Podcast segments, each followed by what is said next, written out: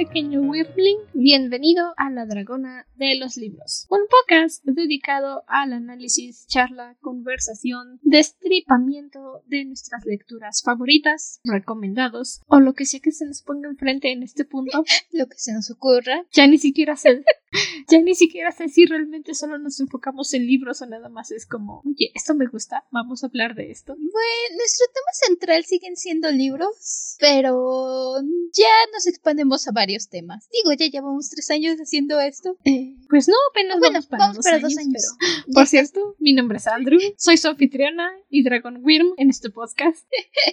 Yo soy Ciela, una semana más con ustedes. Ya saben, puro profesionalismo, presentándonos aquí media hora después. Bueno, no, como cinco minutos después de empezar para variar. Ya saben, somos podcasters profesionales. Ya tenemos casi dos años haciendo esto. Profesionales. Ajá, algo así. Como probablemente se dieron cuenta por el título del capítulo, del episodio, venimos a cerrar nuestra lectura de Memorias de Innsbruck, el tercer libro, Panteón. De veras que, esta trilogía, que le expandimos Panteón, se me fue como agua. Panteón supuestamente iba a ser solo tres partes porque yo, yo era consciente de que Génesis no lo íbamos a poder hablar en una sola, en un solo episodio. Entonces dije, bueno, la primera parte de Panteón la hacemos en un episodio, no hay problema. Y Génesis la partimos en dos. Y luego pasó que hicimos seis horas en conjunto de triada y dije, "Am, híjole, yo creo que no se va a poder.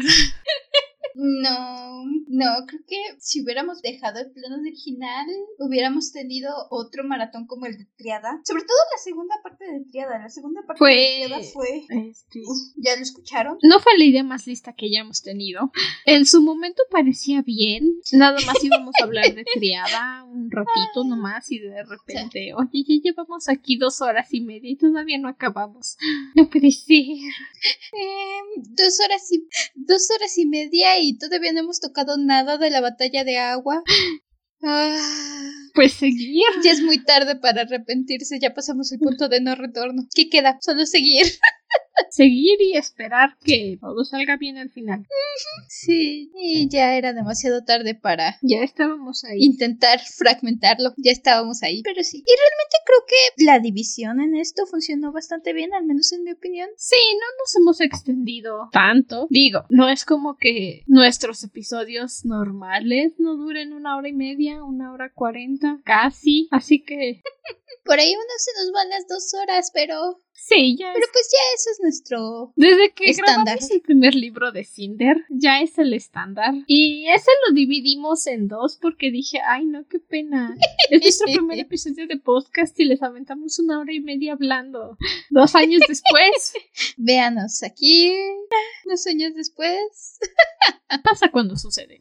Pasa. Y sucede cuando. Como sea, igual esperamos que ustedes lo disfruten. Que. La verdad, fue un todo un maratón. Grabar triada y todo. Pero personalmente yo lo disfruté bastante. La edición es la parte La que menos no la disfruté tanto, pero bueno, no se puede todo en esta vida. No. Nada más porque no tengo un amigo que me quiera lo suficiente para decir, no te angusties, yo te hago la edición gratis solo porque somos amixes. Porque si no, o sea, bien podríamos contratar a alguien para que nos ayude con la edición y concentrarnos en otras cosas, pero... Ajá, no todo se puede en esta vida. Este, tal vez para cuando celebremos el quinto o sexto aniversario del podcast, Maybe. estemos en nivel de Pero contratar a mira, alguien. ni modo, hay que escuchar tu voz fea otra vez. Se puede soñar. Ay, Vamos a no, no, no. Panteón, exacto. Pero bueno, Panteón. Antes de que nos sigamos desvariando. Para los que sean nuevos aquí en el podcast, hemos estado dividiendo nuestras reseñas en dos partes. La primera parte del episodio es sin spoilers, nada más nuestras ideas en general. Y la segunda parte, que es donde se va la otra hora de contenido, son spoilers. Así que pueden elegir quedarse todo el episodio con todos los spoilers o nada más escuchar la primera parte como ustedes deseen. Ya es el final del libro, entonces pues que queda, ¿no? Ay, En serio. ¿Sabes? Sobre todo siento que esta saga nos ha durado porque ustedes no lo saben porque ese no fue el orden en el que se publicaron, pero el primer episodio que grabamos para esta temporada fue la primera parte de La Resistencia de Idun. Es que hubo por ahí unos asuntos de los libros que teníamos que leer. Y entonces como Ciela ya tenía memorias de Idun, pues dijimos empecemos por ahí. Y luego nos tuvimos que tomar una pausa para grabar a las de fuego. Y luego regresamos otra vez a Idun. Mm, ya nos vamos a despedir de esta, de esta trilogía, al menos de, al menos de momento, ya saben, si quieren que sigamos hablando, nos Es encantados de fangirlear. Que no creo que, que alguien lo pida, pero si tanto quieren que hablemos de Idun o si tanto quieren que retomemos Idun, lo que podemos hacer entre Ciela y yo es hacernos un team back y comprar la enciclopedia y les traemos nuestro análisis o nuestra conversación de todo lo que viene en la enciclopedia de Idun, que es básicamente su libro de biología. Pero si quieren, no están obligados. Ahí díganos si les interesa. Para que nosotras lo planeemos y veamos dónde lo ponemos. Pero, en fin, este libro lo empezó, bueno, este libro, esta parte la empezamos justo después del término del capítulo 7 de Génesis de Panteón y nos quedamos pendientes con que, este, por si no lo saben, aquí tenemos un apodo muy lindo, muy adorable, lleno de amor y cariño para el príncipe heredero de Vanizar, se llama, este, Cierre Alzan. Ay, muy justo. Insisto, la parte pasada, no sé si la Triada fueron 12 menciones. De hecho, el montaje de audio son casi dos minutos de Triada. De las que hicimos de Triada son casi dos minutos diciendo cierra la boca. Así que, Así que, si les gusta Idun y les gusta Alsan, lo sentimos. Aquí no somos Bueno, muy no fans si les de gusta. Idun, solo si les cae bien Alzan. Si creen que Alzan es un gran personaje, en ese aspecto, si nos disculpamos, no es nuestra intención ofender a su personaje favorito, si es que lo es. Es, es nuestra nada humilde opinión. Es solo eso, es mi nada humilde opinión. Yes. Ah, realmente, bueno, no. Sí, no dudo que haya gente que defienda a Alsan aún. Aún después de todo lo que pasa en esta parte, porque. Ay, si Alsan estaba en lista negra, solo fue para abajo, en mi opinión. Pero no dudo que haya gente que, que aún le agrade o lo defienda. Digo, llevo suficiente tiempo en los fandoms para conocer que siempre va a haber alguien que no importa que tantas cosas haga, a alguien le va a agradar ese personaje. No es mi primer fandom. O incluso por esas cosas. Pero sí, no. No, realmente esta parte ah, Miren, solo con para ganas de ahorcarlo, la verdad. Hubo un momento mientras estaba ya acabando de leer, por supuesto, mientras estaba procesando todo lo que pasó en mi cabecita, dije, imagínate que llego a grabar y les digo, me van a disculpar el lenguaje, pero y entonces empezaron a sonar todos los rechinidos que tenemos de censura y dije, no, no. Sí lo quiero decir y seguramente lo voy a decir y lo vamos a cortar de edición porque va a ser un palabrerío tremendo, pero no. Es que ah, venimos quejándonos de los No líderes todos. de Doom, creo que desde el final de Triada, sobre todo de Als. Sobre todo de Alsan y de otros dos líderes que si se han venido escuchando los episodios saben que hablamos de nuestra querida rana vieja Gaidalu, la vieja loca, y Kaidar, don veo a Victoria como un cuerno. Kaidar, de- Kaidar debería de ser la rana vieja porque es un silfo y tiene el cabello verde. Gaidalu nada más debería de ser el pez fuera del agua. No es una ofensa a los Baru, solo es a Gaidalu. Sí, los Baru me caen bien. Gaidalu. En serio. El único que merece respeto y el único por el que sí me el- corazón si lo necesita es por el padre Hadin. Ujú. De todos los líderes de Idun, el padre Hadin es el único al que respeto, el único al que le creo que busque el bienestar de la mayoría. Si me uno a la religión ya celeste solo dijimos por el padre Hadin. Si me dicen el padre Hadin va a dar misa, aguanten, déjenme pongo zapatos, yo.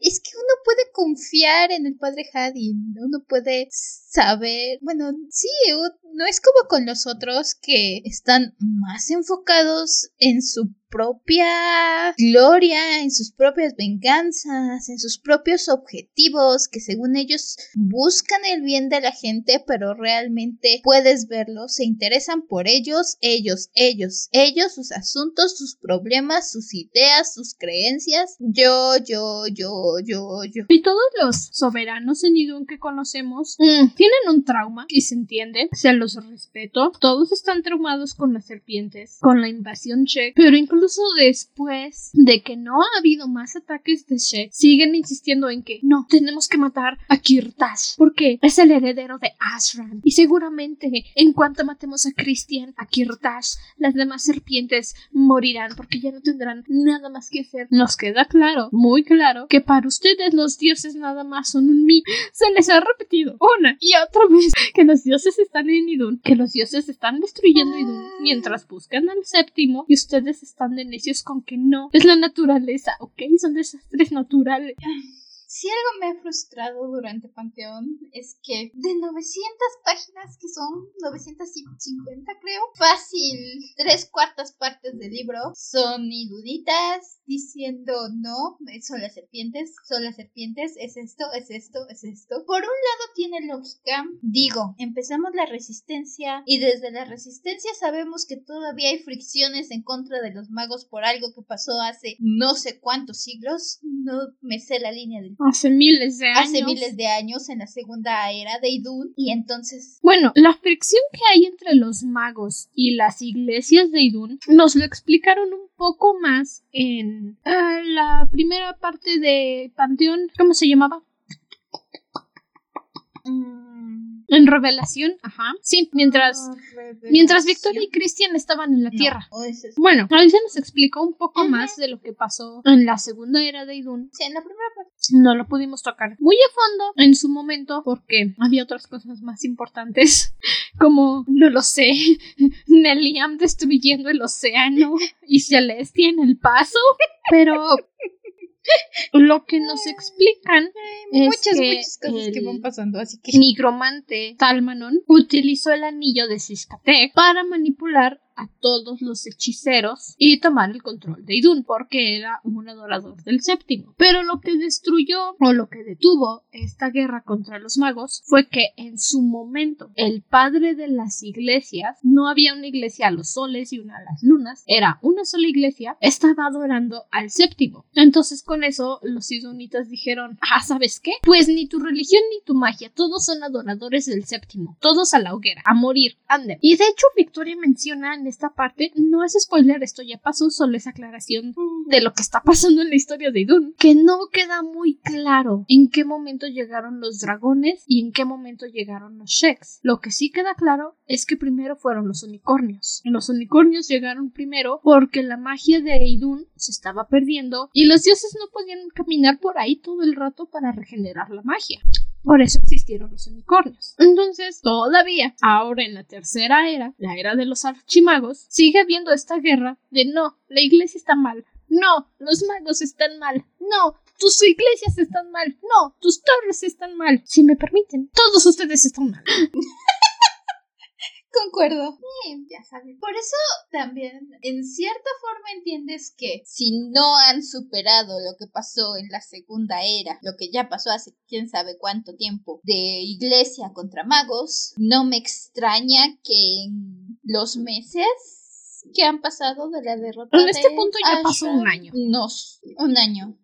Cierto, justamente terminamos la parte anterior con un año. No me extraña que les tome más de un año el no, por quitarse ese rencor contra las serpientes. Es entendible, pero es frustrante porque tú como lector sabes que hay cosas más grandes en juego, sabes que algo más importante está pasando. Tienes este conflicto de decir, ya, déjenlos ahí, me importan mis personajes que me agradan, dejen morir al resto porque no entienden, es como hablar con una piedra. Es como hablar en la pared. Ajá, literalmente Jack les da un año, un año para prepararse para decirles, oigan, esto va a pasar este problema está sucediendo. Lo peor es que Jack ni siquiera tuvo un año. Todo Lo peor es que Jack ni siquiera tuvo el año para advertirles. Fue el plenilunio. Derrotaron a Ashran, vieron, sintieron el espíritu del séptimo abandonar su cuerpo y refugiarse por otro lado y dijeron, híjole, yo creo que los dioses van a venir a buscarlo. Y como a los tres meses, tres meses, Johamir baja y les dice, hola familia, ¿cómo están? ¿Qué está pasando aquí abajo? No, no les dan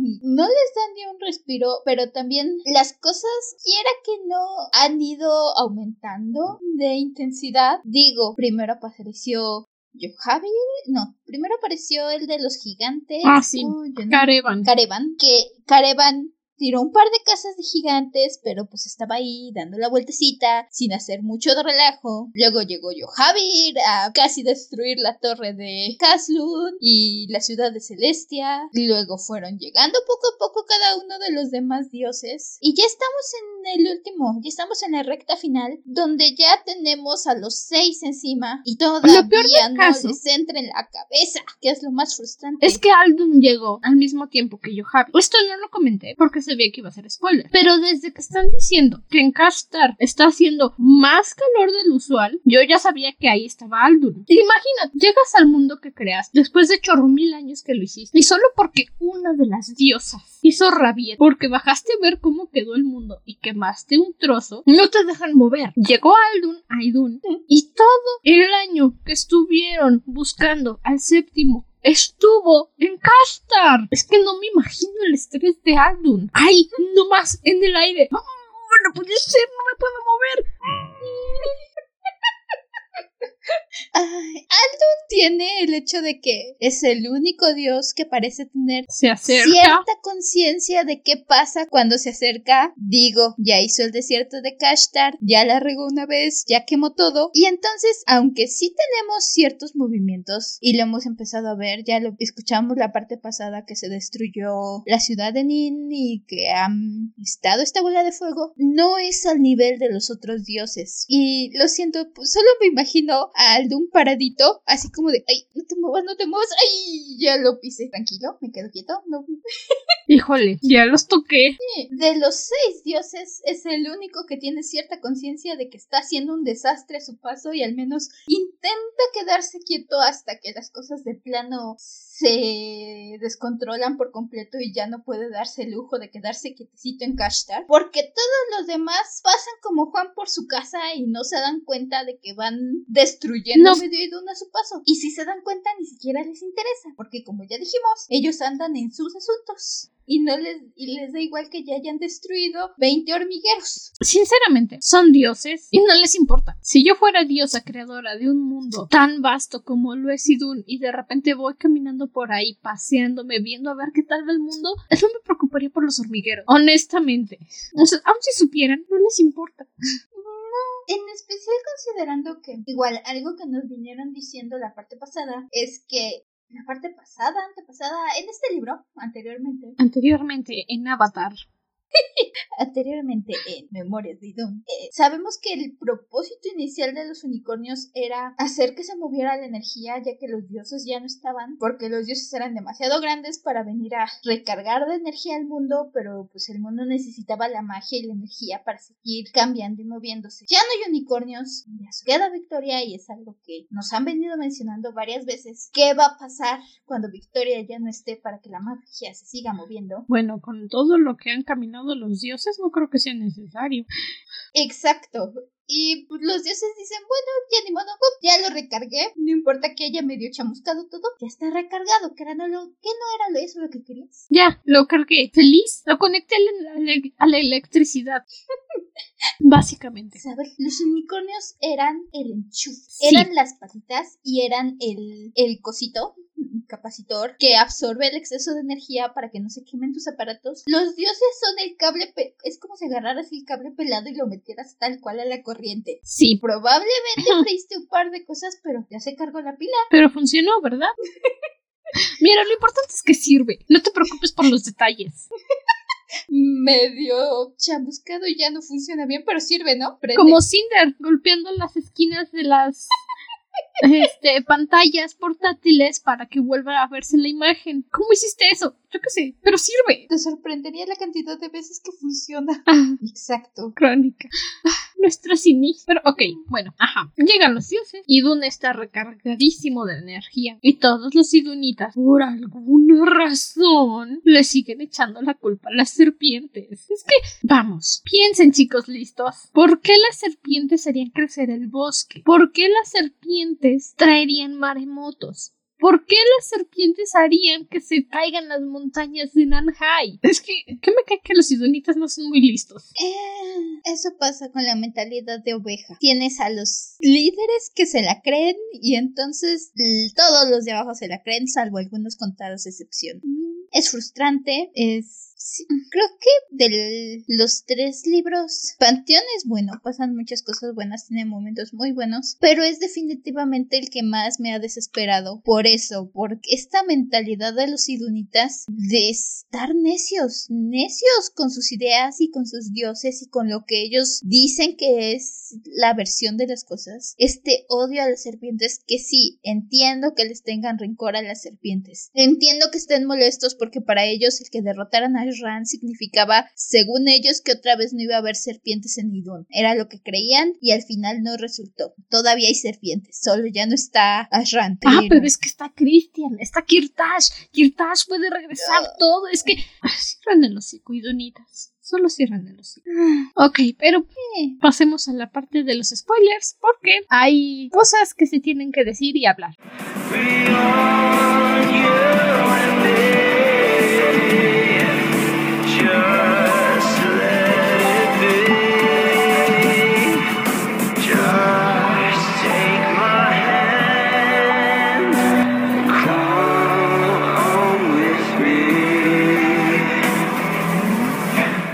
Comenzamos donde nos quedamos. El juicio de Alfan lo pasó. ¡Yupi! ¡Qué emoción! y decidieron que lo van a coronar el rey de Vanizar. ¡Yupi! ¡Qué emoción! y el del camino que le toma a Victoria ir de donde estaba puesto la silla de madera, metal y cadenas para contener a Alzan a su habitación, hay como 15 personas. Señorita Unicornio, concédame la magia. No, así no funciona. Señorita Unicornio, concédame la magia. Carajo, que no.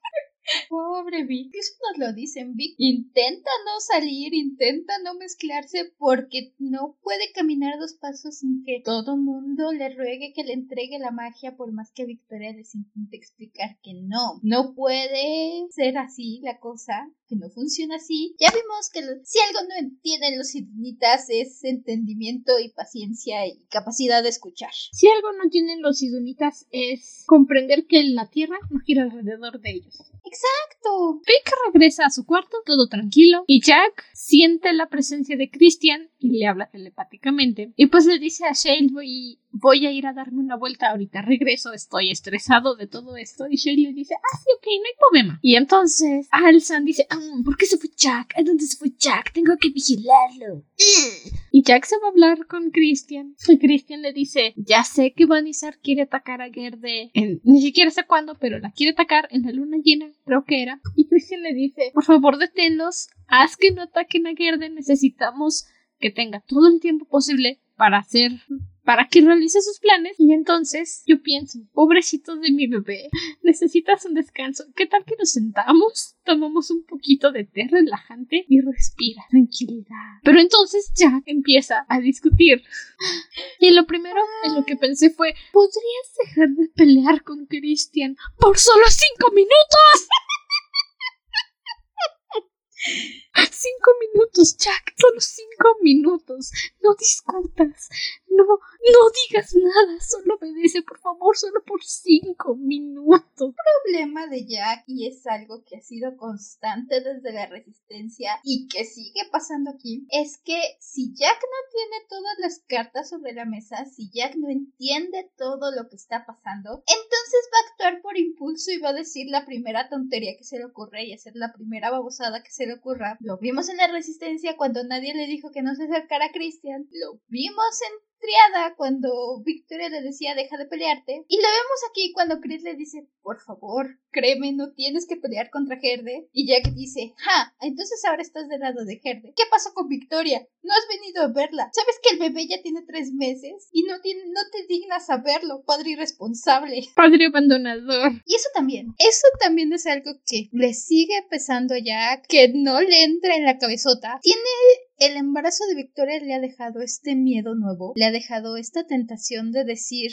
ay, y es que ¿Y si el bebé es de Cristian y Victoria decide que al final ya no me quiere? Jack, cariño, ya pasamos por esto 20 veces. Pero no, ahí sigue el gusanito y no ayuda a tener a cierre el hocico a Alzan, metiendo cizaña y metiéndole veneno y diciéndole, es que si, si es el hijo del Sheik ya no te va a querer. Y Jack, que ya dijimos es un perrito y necesita que le estén diciendo, sí te quiero, sí te entiendo, no va a pasar nada, dice, ay, es que sí, sí, ya no me quiere. Quisiera decir que parte de su comportamiento se debe a Yandrak, al dragón, pero no sé si Laura Gallego tomó inspiración en las características que se le atribuyen a la mayoría de los dragones que ya están como preestablecidas. Los dragones dorados son polígamos, ¿sabes?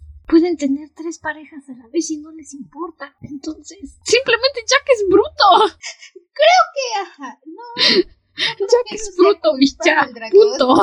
Eso es, eso es 100% Jack. Jack siendo Jack y teniendo el temperamento de Jack y teniendo la cabeza dura de Jack que le cuesta captar las cosas y que yo insisto, creo que Jack sigue enfocando su molestia contra Gerde en Chris porque Gerde tiene el poder de una diosa y, sabe en el fondo que... Y porque eso es lo que le enseñó Seshis. Ajá, sabe en el fondo que enfocarse contra Gerde es, digamos que su mejor opción, pero al mismo tiempo como Gerde es demasiado poderosa y a Chris lo tiene a la mano y le puede reclamar a Chris que por qué no viene a ver a Victoria. Karen de regañar a Chris, decirle que no viene a ver a Victoria y a sentirse inseguro, para variar. Creí que ya habíamos superado todo esto, Jack, en serio. ¿Por qué me hace...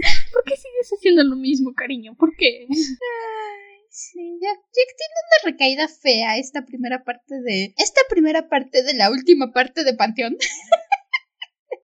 esta primera parte de Génesis. Ajá, que lo voy a achacar un poco al embarazo de Victoria, que el embarazo le ha recalcado todos estos miedos que él ya había superado, pero pues ahora tiene esta duda de decir, es que sí, sí, sí, Cristian sí es el papá y ya no me quiere a mí, que es la gran inseguridad que tiene y que le pesa. Yo le voy a echar la culpa a Alzan. También, que nomás, nomás, para variar, está echando cizaña y diciendo de cosas y metiéndole dudas que de por sí ya las tiene, de por sí siempre se ha sentido inseguro en cuestión de que es el que sobra en la relación, que sabe que Victoria y Cristian han pasado por mucho, que han estado desde antes de él. Y aunque Victoria también lo quiere, Jack siempre ha tenido un gran problema de comunicación con Victoria. El problema de Jack es que él tiene miedo de hablar.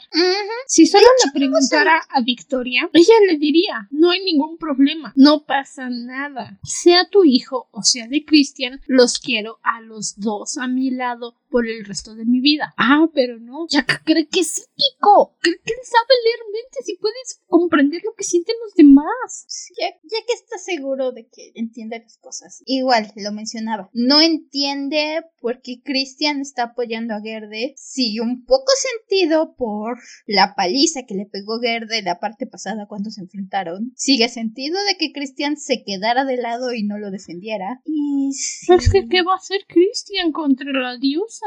¿Qué va a hacer Christian contra el séptimo? Eso lo sabemos y Jack lo sabe en el fondo, pero es más fácil enojarse con Christian y es más fácil sentirse inseguro. Ah, pero es bruto el dragón. Eso ya lo sabíamos desde la existencia. Ay, es bruto. Pero sí, tiene esta discusión con Christian. De hecho, Christian le dice, oye, no ataquen a Gerde. Y Jack le dice, ay, ay, ay, tu Gerde. Todavía le saca todo sentido y él mismo sabe que está haciendo una tontería, pero le dice que va a firmar su vínculo con Victoria, que va a pedirle al Celeste y que van a hacer una ceremonia pública. Y me encanta que Christian nada más voltea y dice, ah, bien por ti, ya le preguntaste a ella. Ya le preguntaste a Victoria si quiere. Tal vez deberías decirle, digo, es de buena educación decirle que te quieres hacer el equivalente de casarte con ella. Tal vez deberías preguntarle si le interesa. Y lo mejor también de todo es que en este momento Christian le dice, pero ¿estás seguro de que lo estás haciendo porque quieres? ¿O porque cierto amiguito tuyo te lo dijo? Y entonces Jack, por supuesto, hace berrinche. Y se regresa enojado al castillo, haciendo berrinche. Claro. Con todo y que hace mucha le voy a reconocer que de todos modos no dice que Chris está alrededor. Por supuesto que no, es un traidor. No es como otros, ¿verdad, Alzan? Que de todos modos Alzan detecta que algo está pasando. Chris aprovecha para ver a Vi, para mandarle un mensajito mental y decirle, oye, hola, ¿cómo estás? ¿Estás bien? Qué bueno. Besito mental. Besito telepático. Casi, casi le dice, pon una correa a tu dragón. Así que lo quiere golpear. Más de lo normal. Más de lo normal. Jack le comenta también a Victoria que quiere, pues que hagan una ceremonia de unión. Y Vic le dice, ay, o sea, sí, pero, pero es que no es justo que haga una ceremonia de unión contigo y con Cristian no, ¿entiendes? Y Jack nada más escucha, no. Y dice, ah, ok, gracias por rechazarme. Yo me voy a llorar a otro lado. Estás tonto, dragón, pero tonto. Tienes aire en el cerebro.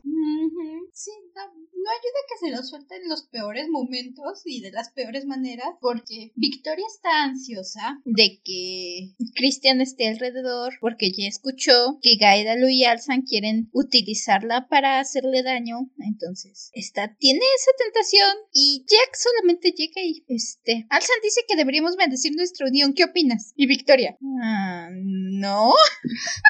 Que opino que Alsa no debería meter el hocico en los asuntos en los que no le interesan. Opino que me va a dar igual lo que quiera Alsan. ¿Ya viste cómo me trata?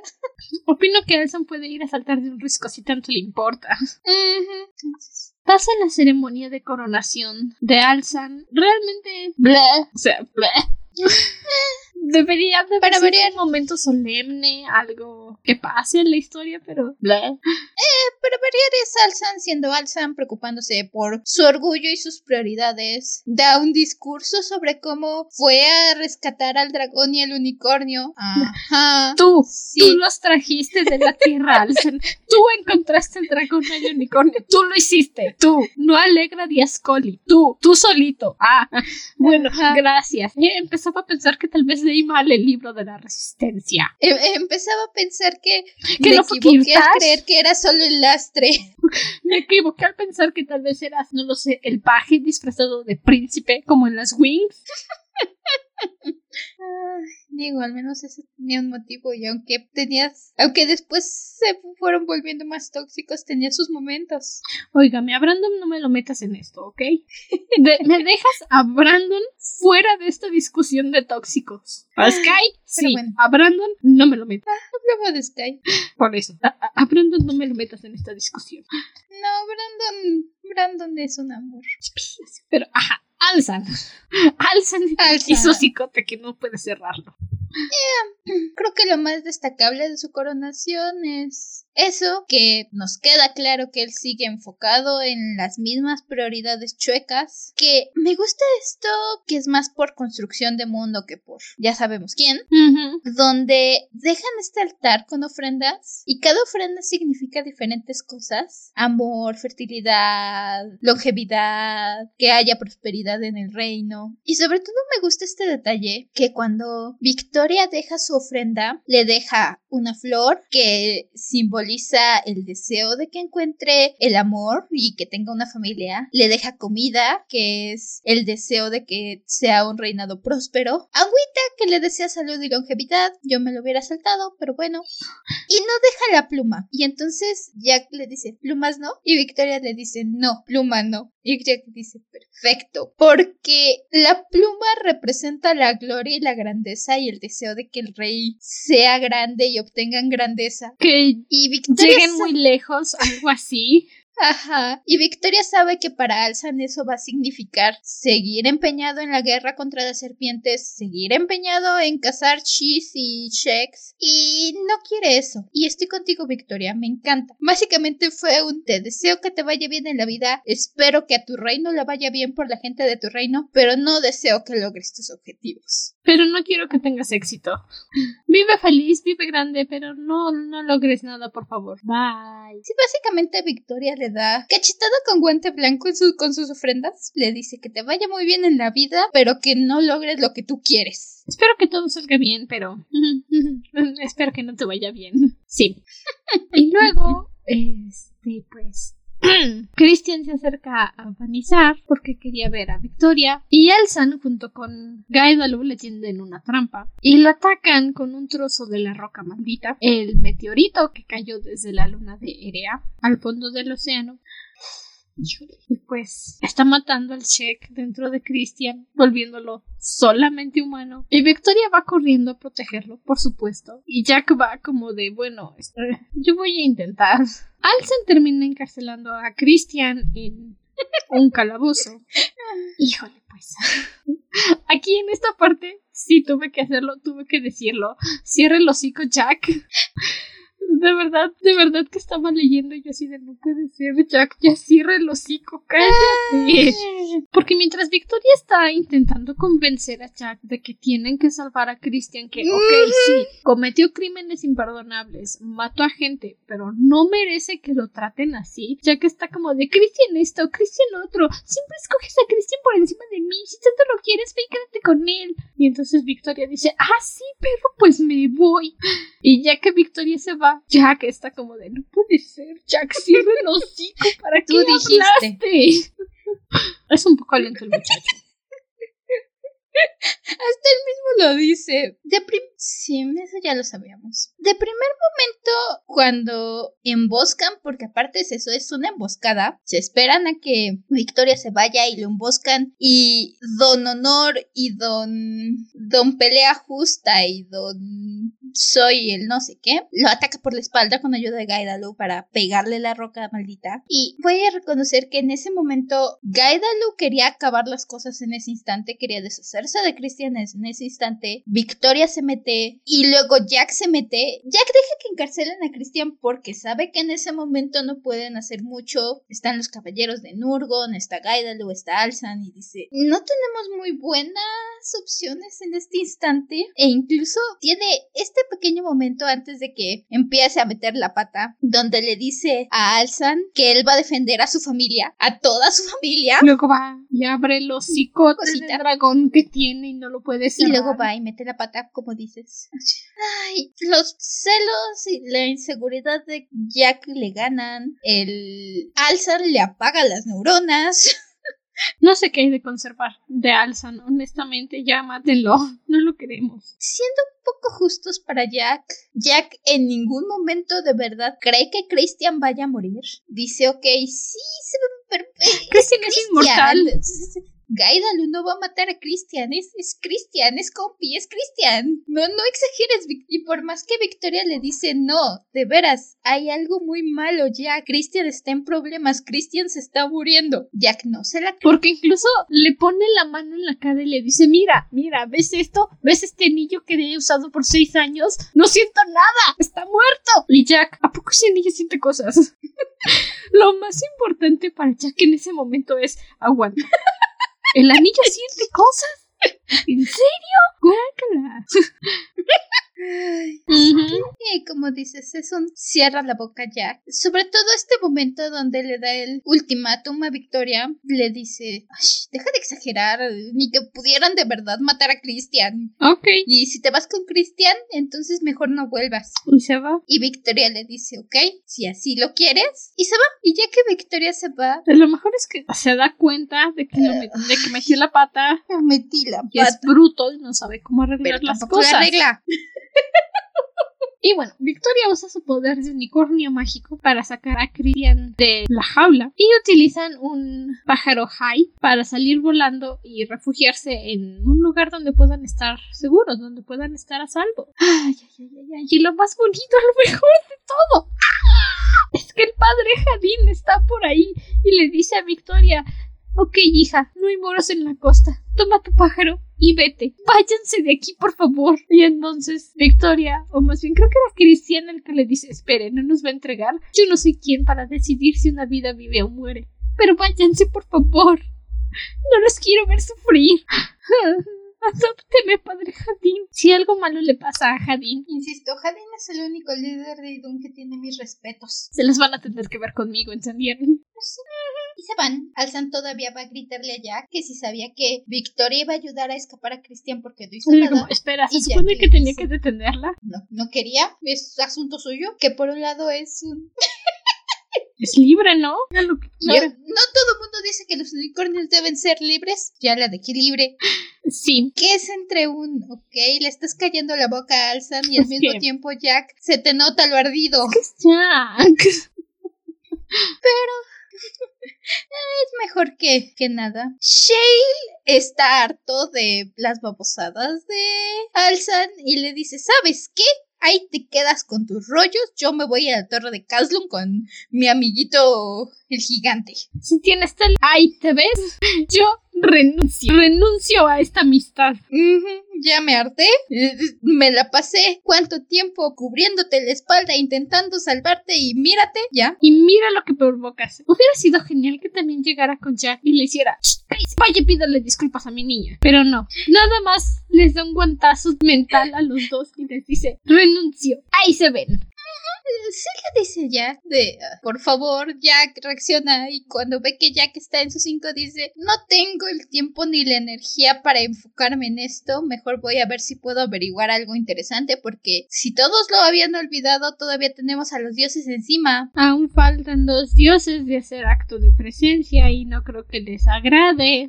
Luego le dicen a Jack los nuevos dragones que necesitan que vaya a gastar a recuperar a los nuevos dragones que estaban intentando reclamar la ciudad que Sus tenía bajo su control. Y Jack dice, ok, sí, bueno, me hará bien estar lejos de este lugar por un tiempo. Y perdimos a Kimara, gente. Ya no, no, no tiene salvación. No cabe en el arco. No hay espacio para Kimara en el arco. No, me duele porque de verdad me gustaba Kimara, pero... Era un buen personaje. Y la verdad, su cambio, ese... Eh, evolución que tuvo con respecto a las serpientes se siente como un plot convenience. No le dieron un gran desarrollo, no lo explicaron. De repente fue como, ay, una serpiente mató a Kestra. Malditas serpientes, las odio a todas, las voy a matar, las voy a descuartizar. Ok. En cierta forma, el cambio de Kimara creo que nos lo vienen queriendo introducir desde la última parte de Triada donde prometió que se iba a deshacer de Christian. El conflicto en Kashtar es algo que ha estado escalando constantemente en este libro hemos visto cómo ha pasado de pelear contra unos cuantos sheiks a hacerse más violenta y más violenta la lucha, al punto que cuando Jack llega a Kashtar, las cosas ya están. Los rebeldes le echaron la culpa a las serpientes de lo de que Aldun quemara Nim porque, porque pues ni tenían idea siquiera de los dioses. Los sheiks le echaron la culpa a los rebeldes y ha sido un constante de, de violencia escalando. Ah, ya llegamos a un punto en que incluso las serpientes porque Jack no lo dice, se encuentra con un Sheik de camino, pelea con el Sheik y hasta se saca de onda, porque los Sheiks pelean muy inteligente, son Sheiks, ya lo hemos dicho varias veces, usan el cerebro, son inteligentes, buscan oportunidades para pelear. Este Sheik se avienta con... A diferencia del dragón que es impulsivo. Ajá, exacto. Y este Sheik con el que se encuentra, no, se va directo al pleito, se va directo a la lucha, y cuando llegan los otros dragones Jack se da cuenta de que están iguales. Los, los nuevos dragones que están en Kashtar también tienen ya tanta sangre, tanta violencia. Vic nos lo dijo en algún momento, así solo se continúan las guerras. Y es lo que ha pasado aquí. Las cosas ya están en un punto en que ambos bandos son un desastre. Ambos bandos se han vuelto más y más y más violentos. Y Kimara se ha dejado llevar por esta ola de violencia al punto en que cuando la encontramos ya no podemos reconocerla. Realmente ni siquiera Jack la puede reconocer. Tiene esta discusión con Kimara donde le dice, matan al Sheik y todavía después de que lo matan, le sacan los ojos, le quitan las garras. Jack sabe que si no les diera miedo el veneno probablemente también les quitaría los colmillos. Y Jack se lo dice a Kimara, lo que están haciendo aquí está mal. Eso es... Es horrible. Es, esto es barbárico, esto ni siquiera... Odio a los Sheiks, soy un dragón, odio a los Sheiks, no lo puedo evitar. Pero los Sheiks no matan con crueldad. Lo que ustedes están haciendo es peor que lo que hacen los Sheiks. Y también parte de todo este cambio con Kimara se debe a. Ni siquiera me acuerdo de su nombre. Ah, a Gozer. al Jan que empezó esta matanza sin sentido de los Sheks. Es como, uy sí, un Jan valiente que está luchando contra los Sheks y no le interesa este, el resto del mundo, que solamente quiere defender Kashtar. Es como si Kimara dijera, ¿será este mi ser amado? Y se le nubló el juicio. Se le nubló, pero cabrón, cabrón, se le nubló el juicio. Horrible. Y amenazan también a Jack con decirle que o está con ellos o no está con ellos y no les va a importar que sea el último dragón de Idun. Es como de... Dios. ¡Ay, tranquilo! Me encanta que Jack se la pone en su lugar en ese instante porque Jack le dice lo que están haciendo está mal y ella agarra muy envalentonada y le dice hemos sacrificado gente por menos que eso, hemos ejecutado gente por menos que eso y Jack nada más voltea a verlo con sus ojos de dragón y le dice ¿te me calmas? ¿Crees que puedes ponerme una mano encima? A mí no me hablas en ese tono. Y Kimara está así chiquita y dice ok. No pide perdón, pero dice ah, ya me calmé. No, y es que también es Gozer el que se acerca y está como de o estás con nosotros o estás en contra y Jack es como de me, bajas dos rayitas a tu impertinencia, ¿ok? Y si crees que me vas a poder poner una mano encima, entonces lo hablamos tú y yo y los y el veneno de ese shake, ¿ok? Quítate basura. Quítate de aquí, insecto. Pasa y están quemando vivos Shees. Pasa Jack y les da una muerte digna. Todavía se enojan con él y Jack nada más se va, se queda asqueado. Dices, es que. no. Yo también, Jack. Yo también. Guácala. Yo también estoy asqueada con la actitud de los Jan. Qué vergüenza tus hijos, Aldun. Qué vergüenza. Luego regresamos otra vez con. ¡Ah! Victoria. Victoria y Cristian. sí, con Victoria y Cristian. Se fueron a refugiar en una casita abandonada por ahí en el bosque. Porque Victoria dijo estaba perdida, nadie nos iba a encontrar aquí. Y entonces Cristian le dice: Sí, aquí vivía yo con mi mamá antes de que llegara Asran. Y Victoria se queda así. ¿Qué? ¿Aquí creciste? Ah, tan bonitos. Es, es, uno de los pocos momentos lindos que tenemos. Entre los dos, claro. Sí tenemos un momento de, de calma. Victoria está muy asustada por Christian. Al punto en que va a pedirle ayuda a Gerde. Gerde se lava las manos. Y le dice, no, el Shek dice que es leal a ti, ni que se las arregle sola, solo. Y entonces Victoria le dice, pero es que esta es la roca, la roca, tú tienes que poder hacer algo. Y Gerde le dice, esa cosa me tuvo atrapada por milenios. ¿Crees que voy a volver a acercarme? No. Sálvalo tú si puedes. Yo no puedo hacer nada por él. Está muerto. Es aquí donde confirmamos que sí, la roca es donde estuvo atrapada, que era básicamente una capsulita donde metieron su lado oscuro a los dioses y aventaron a Idun. No es que hayan metido su lado oscuro, simplemente dijeron, vamos a sacarnos todo el odio, todas las peleas, todo lo que no tengamos en común entre los seis y lo vamos a tirar a la tierra porque, ajá. Y sí, lo tiraron al fondo del océano y fue ahí, después de muchos, muchos, muchos años, que se creó el séptimo. O sea, el séptimo es una esencia de los seis. Es todo el odio, toda la desesperación, no sé, todas sus cosas malas, por así decir, no su parte oscura, sus partes malas, que no querían para no volver a destruir el mundo como hicieron con Umadun. Y pues el séptimo también tardó milenios en poder salir de esa roca. Y salió como con un poco de conciencia de que era un dios, pero no era consciente de que era también un dios creador de vida. Sí, es lo que nos manejan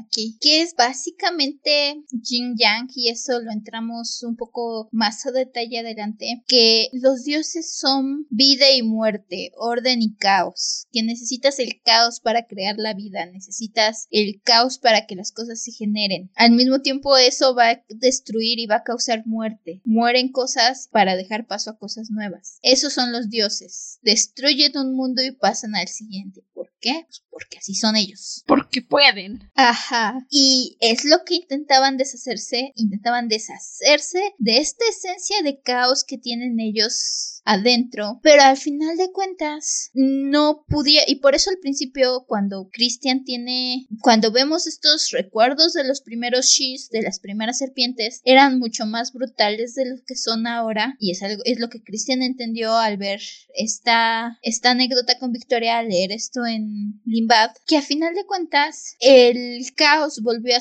surgir en los dioses, estas cosas oscuras volvieron a surgir en ellos y bondad surgió del séptimo, aunque suene extraño, porque al séptimo le interesan sus criaturas. Surgió esta fuerza creadora, esta fuerza de vida. Digo, estamos en la sección de spoilers, pero spoiler alert. El plan que le sugiere Christian al séptimo, que ya no es mandar a todos los Shreks a la tierra para que la repueblen, sino simplemente va y le dice al séptimo, eres un dios creador de vida, creaste a los Shis, creaste a los She, puedes crear un mundo solo para nosotros, solo para tu gente, donde no estén los seis. Y es por eso también que les pide, esto ya va, pasa más adelante, pero es por eso que le pedí le pidió a Jack que intentara detener el ataque que iban a hacer con Gerde, porque era el día en el que el séptimo y toda su raza se iban a ir a un lugar mejor, se iban a ir a su propio mundo para no tener que estar luchando contra, estos seis propucones.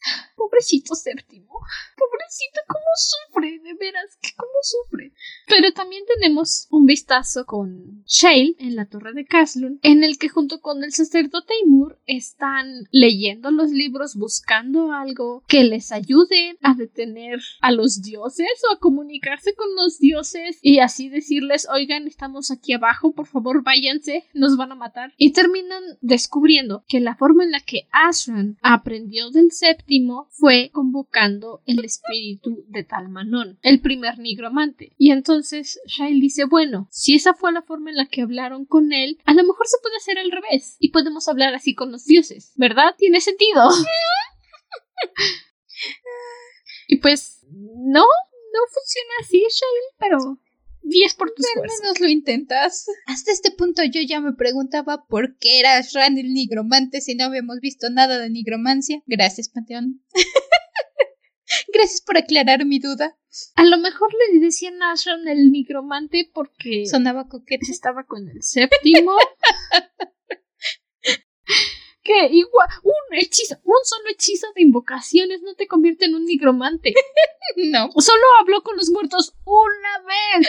Eso no te hace un nigromante. ¿Has revivido un ejército de los muertos? No. ¿Has comandado un ejército de las tinieblas hecho por los muertos antepasados de Idun? No. ¿Has utilizado los hechizos de la muerte para hacerte inmortal? No. Hablar con los muertos no te hace un nigromante.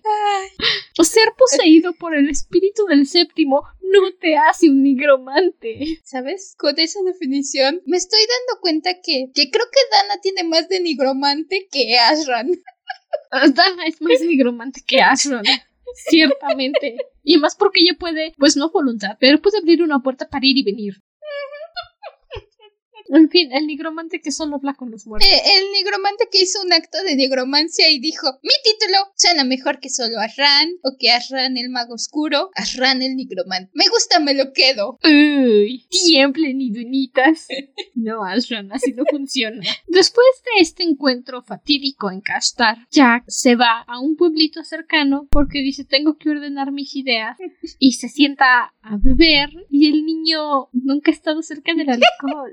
O sea, ¿qué me importa que tengas ya 18 años, 20 años, los que tengas, Jack? Nunca has estado cerca del alcohol. Y vas y te dicen, esta bebida es como fuego de dragón por tu garganta. Y tú dices, ah, pues soy el dragón, me lo puedo tomar sin ningún problema. No, niño, no. Y aquí se forma una amistad chiquita primera, pero que hizo que quitara el lugar de Kimar en el arca para meter a Rando.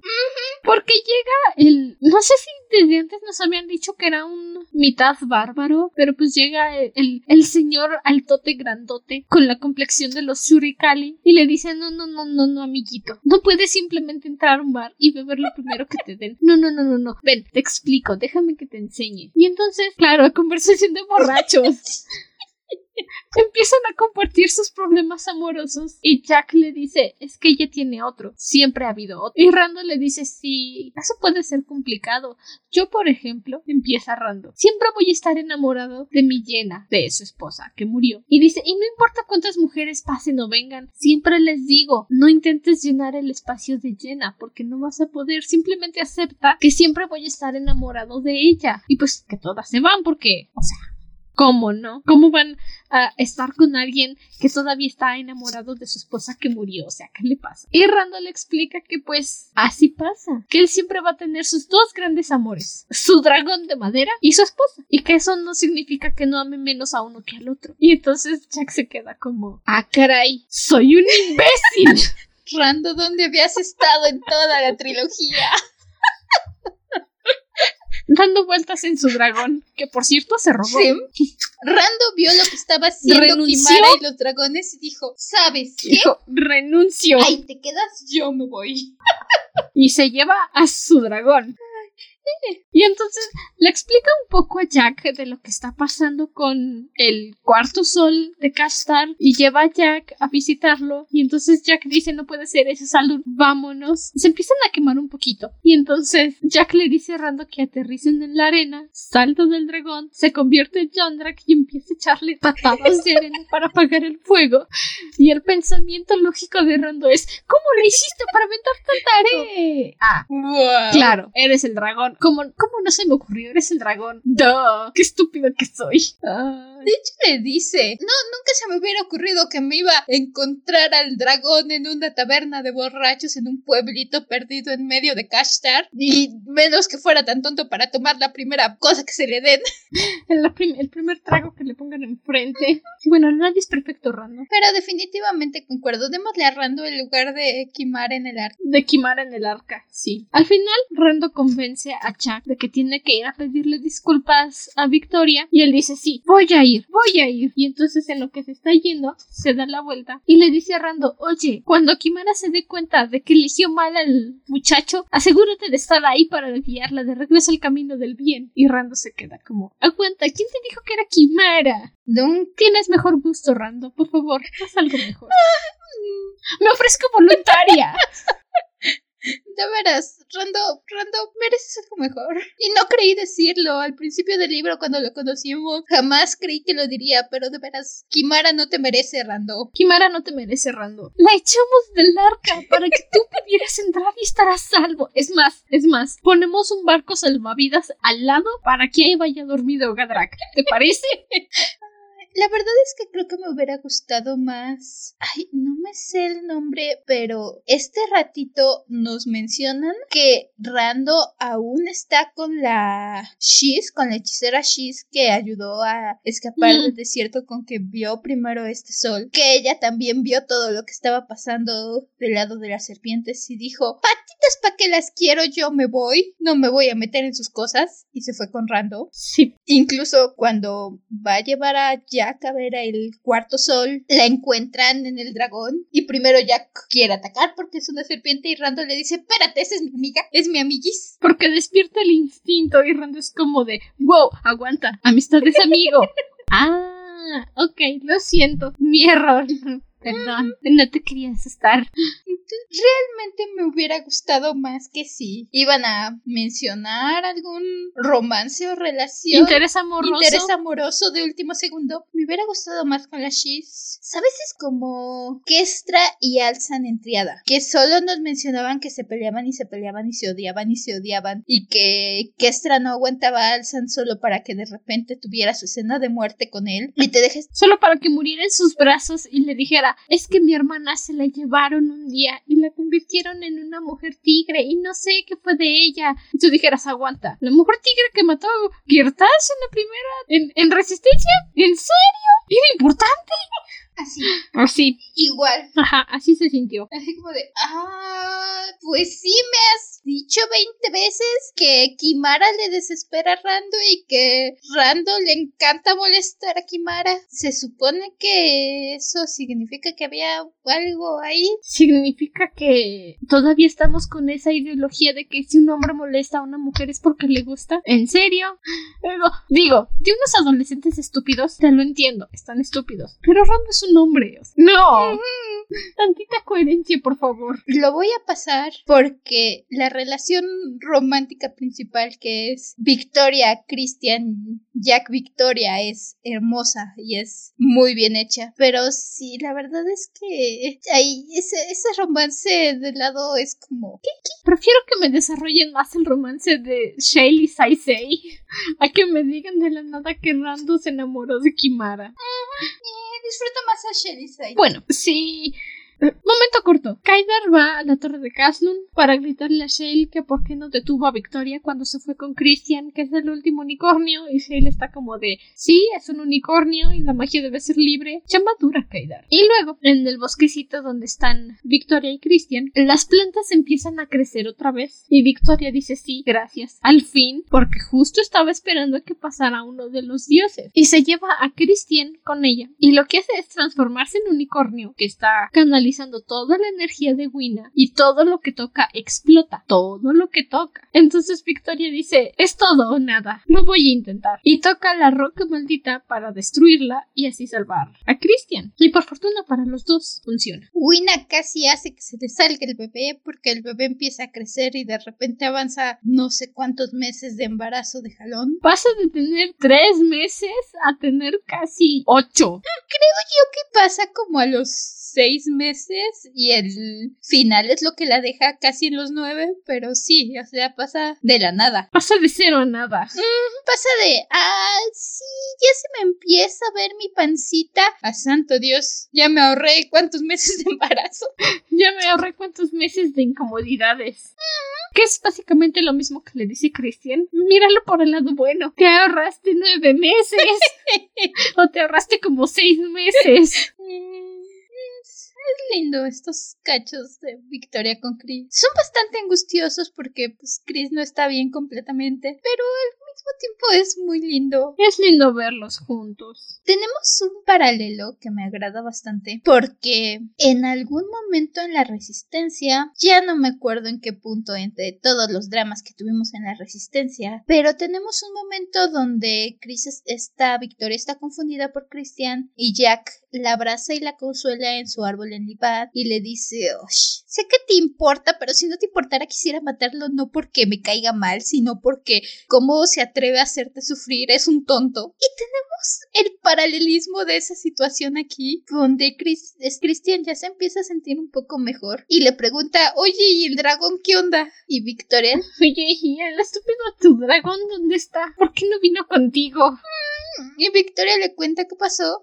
Christian la consuela y le dice, no más porque te importa, sino cómo se atreve a hacerte llorar, cómo se atreve a dejarte solita. Estás embarazada es un baboso. Es un patán. Mm, me, me encanta el paralelo con lo que pasó en... Lo, sí, lo peor es que Victoria se echa la culpa a ella porque dice, es que es culpa mía por no poder elegir. Y Christian le dice, no, es culpa del dragón por estar estúpido. Dice, ¿cuántos años no llevamos ya en esta relación que no se puede dar cuenta de que somos los tres o no es ninguno? Ay, creí que ya lo había entendido. Así como de, no puede ser que tienen el cráneo aire. Ay, sí. Luego también, en un momento breve, resulta que hay una luz gigante que está cubriendo todo Vanizar y quien sea que lo vea se queda ciego. Y el pensamiento de Alzan, o sea, no sé por qué, no se le pudo ocurrir antes, pero ok, haces algo bien para variar. Fue, ah, Irial, bienvenida, mi reina. Y yo de, no, güey, no le dices bienvenida, te vas a esconder. Estás viendo que se quedan ciegos. Shane le dice, de hecho, cuando empiezan a ver que la gente se está quedando ciega, y Shane le dice, es este, tú sabes qué es esto y sabes que tú sabes quién está visitando. Y sabes qué está pasando. Y Alsan literalmente tiene este diálogo. No me resulta cómoda esa idea declaró Alsan ¿por qué? preguntó Shale sin alzar la voz. ¿pensabas acaso que nuestra diosa sería menos destructiva o más amable que los otros cinco? gracias Shale. No es como que Jack lleve 746 páginas intentando decir exactamente eso. No es como que llevemos 746 páginas diciendo lo mismo una y otra vez. Pero pasa eso, regresamos con Christian y Victoria y llega Jack y lo primero que hace este Christian es golpearlo obviamente, se lo tiene bien merecido. Y tienen un pequeño intercambio de insultos para que al final Christian le diga, bueno, tú, ¿eres o te haces el estúpido? O sea, ¿cómo? Le dice, y me encanta, yo soy el novio de Victoria. Yo la besé primero. Yo me confesé primero. Me besó a mí primero. Estuvo conmigo primero. Tú llegaste después. Tú eres el que debería de estar agradecido de formar parte de esta relación. Tú eres el que debería de estar rogándome que te deje volver con Victoria. ¿Y sabes por qué no lo voy a hacer? Porque siempre haces lo mismo. Siempre es lo mismo contigo, Jack. No puede ser. Y Jack, todo chico paladito, todo regañado, le dice, ay, sí, yo sé, perdóname, es que estoy estúpido. Y Christian le dice, bueno, pero a mí no me tienes que pedir disculpas. Vas y le pides disculpas a Victoria. Ya decidirá ella si te deja volver o no. Y si dice que no, pues te largas. ¿Ok? Sí, Christian, lo siento, perdóname. No, no te perdono, dragón. Bueno, ándale, voy a pedirle disculpas a Victoria. De hecho, le da hasta el primer amanecer y le dice, a ver, ya estuvo bueno de que digas que sí, te dure el buen humor y luego vuelvas a salir con tus teatritos. Ya estoy cansado, ya no quiero ver que Victoria sufra por esto. Así que tienes hasta el primer amanecer y si el primer amanecer vienes, entonces voy a asumir que vas a aceptar que somos tres en esta relación, a ver si te entra de una vez en la calzota. No, le dice, vas a aceptar que somos cuatro, porque el en esta relación. Tú, Victoria, yo y el bebé. Ajá. O sea, somos cuatro ya. y que ya no vas a estar haciendo tus teatritos, pero y si decides que no puedes, que es demasiado, que, que no aguantas que Victoria esté conmigo o que su hijo pueda ser mío y no solo contigo, entonces te me das la vuelta y te me largas y no te vuelves a acercar a Victoria. Ni a Victoria ni a su hijo, que es mío. Aunque no sé si sea mío, pero es mío, porque es de Victoria. A final de cuentas es mi bebé. Exacto. Al final de cuentas es mío porque es de Victoria. Y pues sí, Jack va, le pide disculpas y lo primero que le dice Victoria es soy un tonto. Y solo porque es un libro para niños. Si no, yo diría no, eres más que eso, Jack. eres más que solo un tonto. Eres un pen. Después de todas las babosadas que hizo y que dijo, no tiene derecho a ser tan adorable. Despierta Victoria y no encuentra a Christian. Y se saca de onda y dice, por el desayuno, ¿qué onda? Y ve una sombra, cree que es Christian. Y es Jack con un ramito de flores que yo me imagino las florecitas todas medio aplastadas. Ah, Y lo primero que le dice tú tienes derecho. es, hola. Es tan lindo, Y Jack. le da su ramito de flores. Me perdonas, fui un tonto. Jack, no tienes derecho de ser tan adorable. Me va, vas a hacer que yo también te perdone. Jack. Estoy enojada contigo, no tienes derecho a ser tan lindo. Basta, ya detente. Pero al final hacen todos las paces y Christian llega y le dice, vaya, hasta que hiciste algo inteligente. Y Jack le dice, sí, muchas gracias. Ponle la lista de favores que te debo. Y Christian le dice, es muy larga, dragón. Y yo solo puedo pensar, sí, mira, la desenrollas y va desde el Alice Lidban hasta la torre de Caslun. Así de larga es la lista, Jack. También le pide perdón a Christian. Le dice, oye, este, no creí que de verdad te pudiera, no creí que Gaedalu de verdad encontrara algo con que matarte. Me alegra ver que estés bien. Este, de verdad me hubiera dolido si te hubieras muerto. Solo un poquito, solo un poquito. Un poquito nomás. Ay, son tan lentos estos tres. Gracias. Gracias por regresarme a mi triada. Necesito a mi triada. Son los que me dan vida en esta serie. Son los que hacen que pueda seguir leyendo. Realmente si no fuera por la triada ya habría dicho al diablo que se muere Idun. Todos me caen gordos. Y que se mueran los sidonitas. Y por alguna razón que aún no comprendo, Jack decide regresar a Vanessa. Intentar Para que no sé. detener los planes de Alza, tengo yo entendido, porque Christian les explica, pone todas las cartas sobre la mesa y les explica lo que comentábamos hace rato, que necesitan que Gerde haga la retirada para que los seis se vayan de esta de este plano y que Gerde tenga su propio mundo con sus checks y entonces ya no persigan a las serpientes en Idun, las serpientes no dominen la tierra y los seis dejen de estar haciendo destrozos. Pero que si los seis encuentran a Gerde, Sí, van a empezar una guerra ahí mismo contra el séptimo y van a destruir Idun. Y todos van a valer queso. se va a acabar el mundo. Sí. Entonces deciden regresar a Vanizar para detener los planes de Alzan, porque saben que Alzan va a irse en contra de Gerde, y para intentar ver si acaso pueden meterle en la cabeza que necesitan ayudar a Gerde, cubrirle la retirada, que es el plan más inteligente. Ah, pero por supuesto, Alzan es estúpido y dice que no, no, gracias. Y mientras están hablando de todo esto, Alzan tiene la brillante y estúpida idea de decirle a Jack, no, por supuesto, una vez que acabemos con Gerde, tú vas a ser el nuevo soberano de Idun Jack. Para eso te he estado entrenando. Y yo así de, aguanta, ¿qué? ¿Entrenando a quién? ¿Desde cuándo? ¿Qué te pasa, Alson? Ya cállate. Ya siéntese, señora. Jack le dice, o sea que querías derrotar a un dictador para poner otro en su lugar. ¿Quién te dijo a ti que quiero ser rey de Idun? ¿Quién te dijo a ti que quiero gobernar Idun? No quiero. Pero pues Alza no entiende porque está estúpido. Y luego Jack está hablando con, creo que era Saisei o Shale, uno de los dos. O el padre Jadin, uno de los tres. y le comentó de que pues quería hacer su ceremonia de unión con Victoria y Victoria le dijo que no. Y luego le cayó el 20 a Jack y dijo, pero claro, o sea, ¿cómo va a ser su ceremonia de unión conmigo y no con Christian? qué idiota estoy. Irónicamente, esa conversación, porque tiene una conversación con el padre Jadina acerca de los lazos que lo unen con Victoria, pero lo que hace que le caiga y 20, irónicamente, es una conversación que tiene con Alzan, porque Alzan está diciendo sus alzanadas.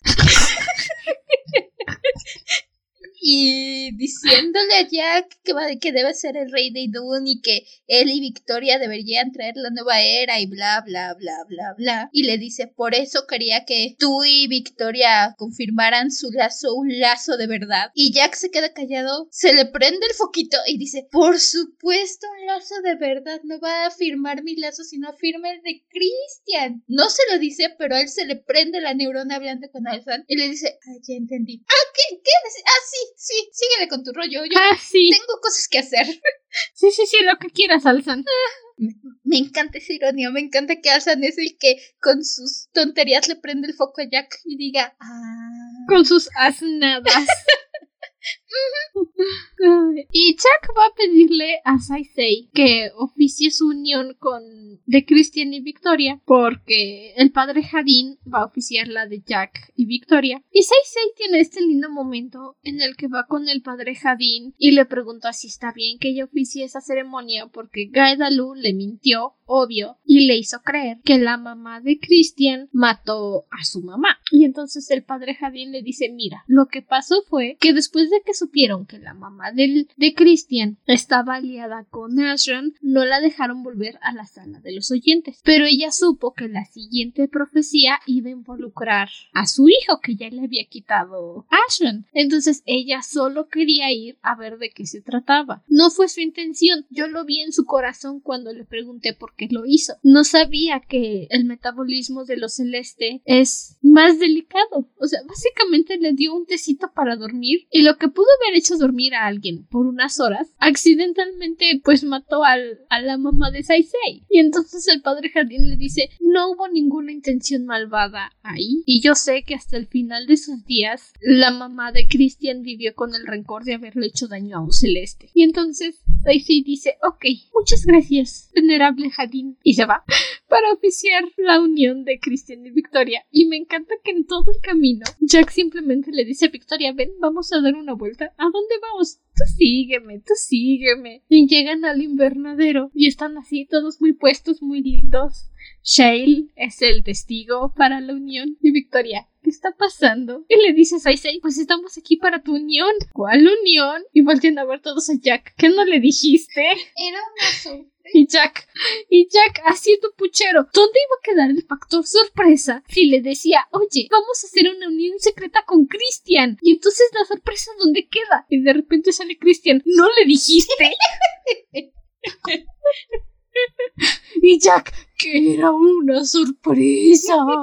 Ay, Jack quiere ser lindo y que todo sea especial y sorpresa. Incluso porque la ceremonia de Jack y Victoria va a ser algo más público. Y cuando llegan a preguntarle a Victoria, Victoria dice, Jack, ¿por qué están diciendo que, no, que vamos a hacer una ceremonia? Y Jack le dice, confías en mí. Pablo, ¿por qué no estamos vivos? ¿Confías en mí? Sí, Jay, solo, solo necesito eso. Pero es, es- me encanta. me Y encanta, ya, sale. Cristian y les dicen, sí, vamos a hacer una ceremonia de unión porque el dragón este dijo que te iba a hacer feliz. Y Victoria, pues sí, me hace feliz, gracias.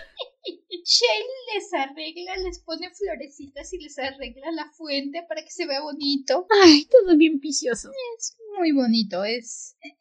Es la primera mitad de nuestra boda que, que queríamos en el libro. Que no sabíamos Sí. que queríamos, pero ahí está. Nuestra primera mitad de la boda. Y lo más lindo aquí es que, pues, por- generalmente en las ceremonias de unión dicen, espero que los seis les den bendiciones. Y- Y seis, seis dice que los siete. Yo nada más me imagino a Gerde por ahí, perdida en donde sea que esté, y de repente su instinto de séptimo. ¡Oh, gracias!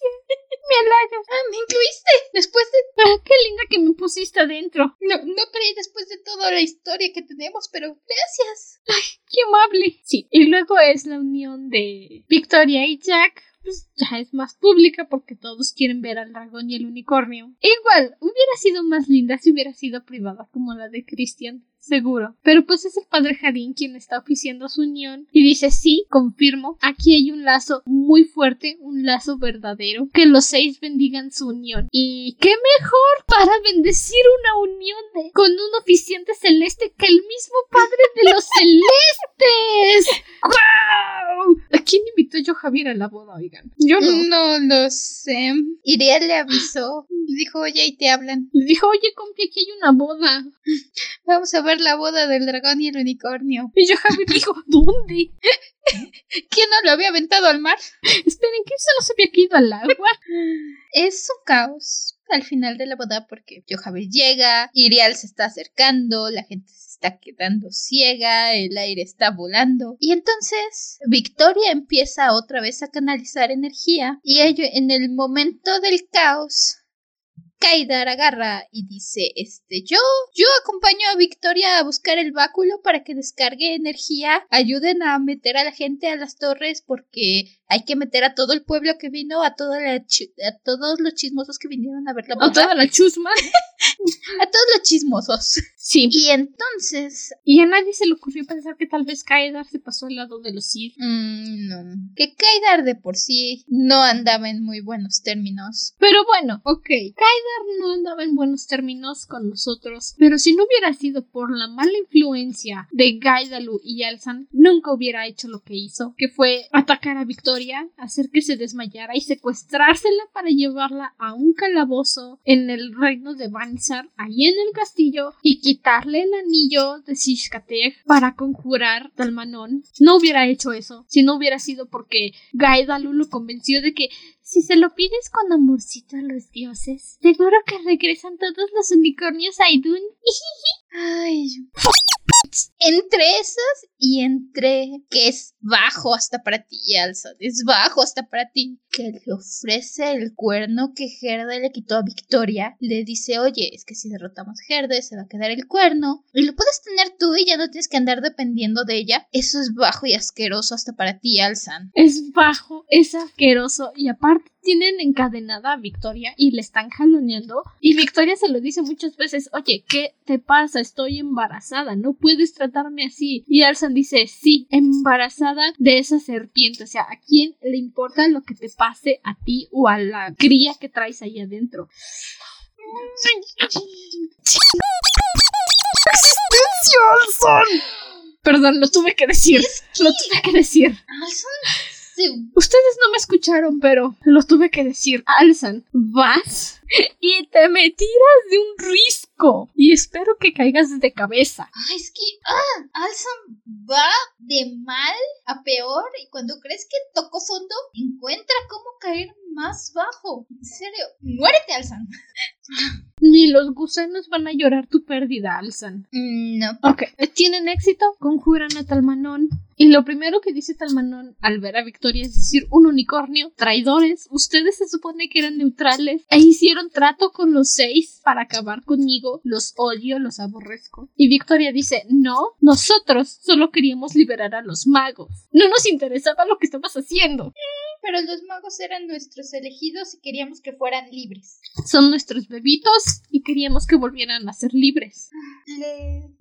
Lo tiene que convencer un poco porque de primer momento Talman está en plan no pienso decirles nada, no pienso traicionar a mi dios. Y entonces Kaidar le dice, ¿sabes? Puedo hacer esta invocación muchas, muchas veces hasta que tu espíritu se deshaga. Porque por supuesto, puesto quién va a tener honor ya a estas alturas entre los líderes de Idun. ¿Sabes? Yo creo que Talman les dijo, no por la amenaza, sino para ver qué iba a pasar. Porque su respuesta fue, sí, claro, amenaza a los muertos que no vas a dejar que descansen nunca. Claro, no es que haya decidido morir para tener descalzo eterno, ¿verdad? No, claro que no. No, sí, claro, tú sigues invocándome, ¿no? No hay, no, hay ningún problema, no es como que solo me estés interrumpiendo. Les dice cómo, les da la opción y les dice que necesitan a un oyente y por supuesto el gran gobernante de Banizar decide vámonos en este instante a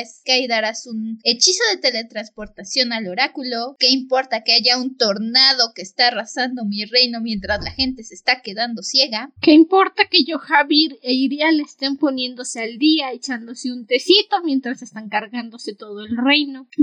Van al oráculo de Gantaf porque ahí queda un oyente que no se volvió loco, la pequeña niña Ankira, que escuchó las últimas palabras de los dioses que le estaban gritando al séptimo, vamos por ti, basura, no te puedes esconder, basura, sobras, eso. Y es que chingas a tu madre otra vez, Alzan. No, no, tu mamá no tiene la culpa, chingas a tu existencia, Alzan. Toda tu existencia, vas y me... Atrapan a la pequeña niña y Alzan todavía tiene el descaro de decirle, no te preocupes, chiquita, yo te voy a proteger, malo te va a pasar. Y le hacen el hechizo que revierte, que escucha a los dioses para que los dioses hablen a través de ella y se meten al oráculo y, ah, claro, sorpresa, a los dioses no les importan.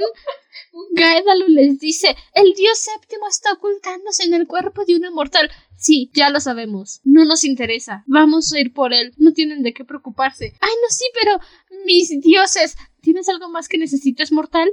No. Ok, entonces cállate. Y Kaidar, mis dioses, necesitamos que los unicornios se regresen, por favor.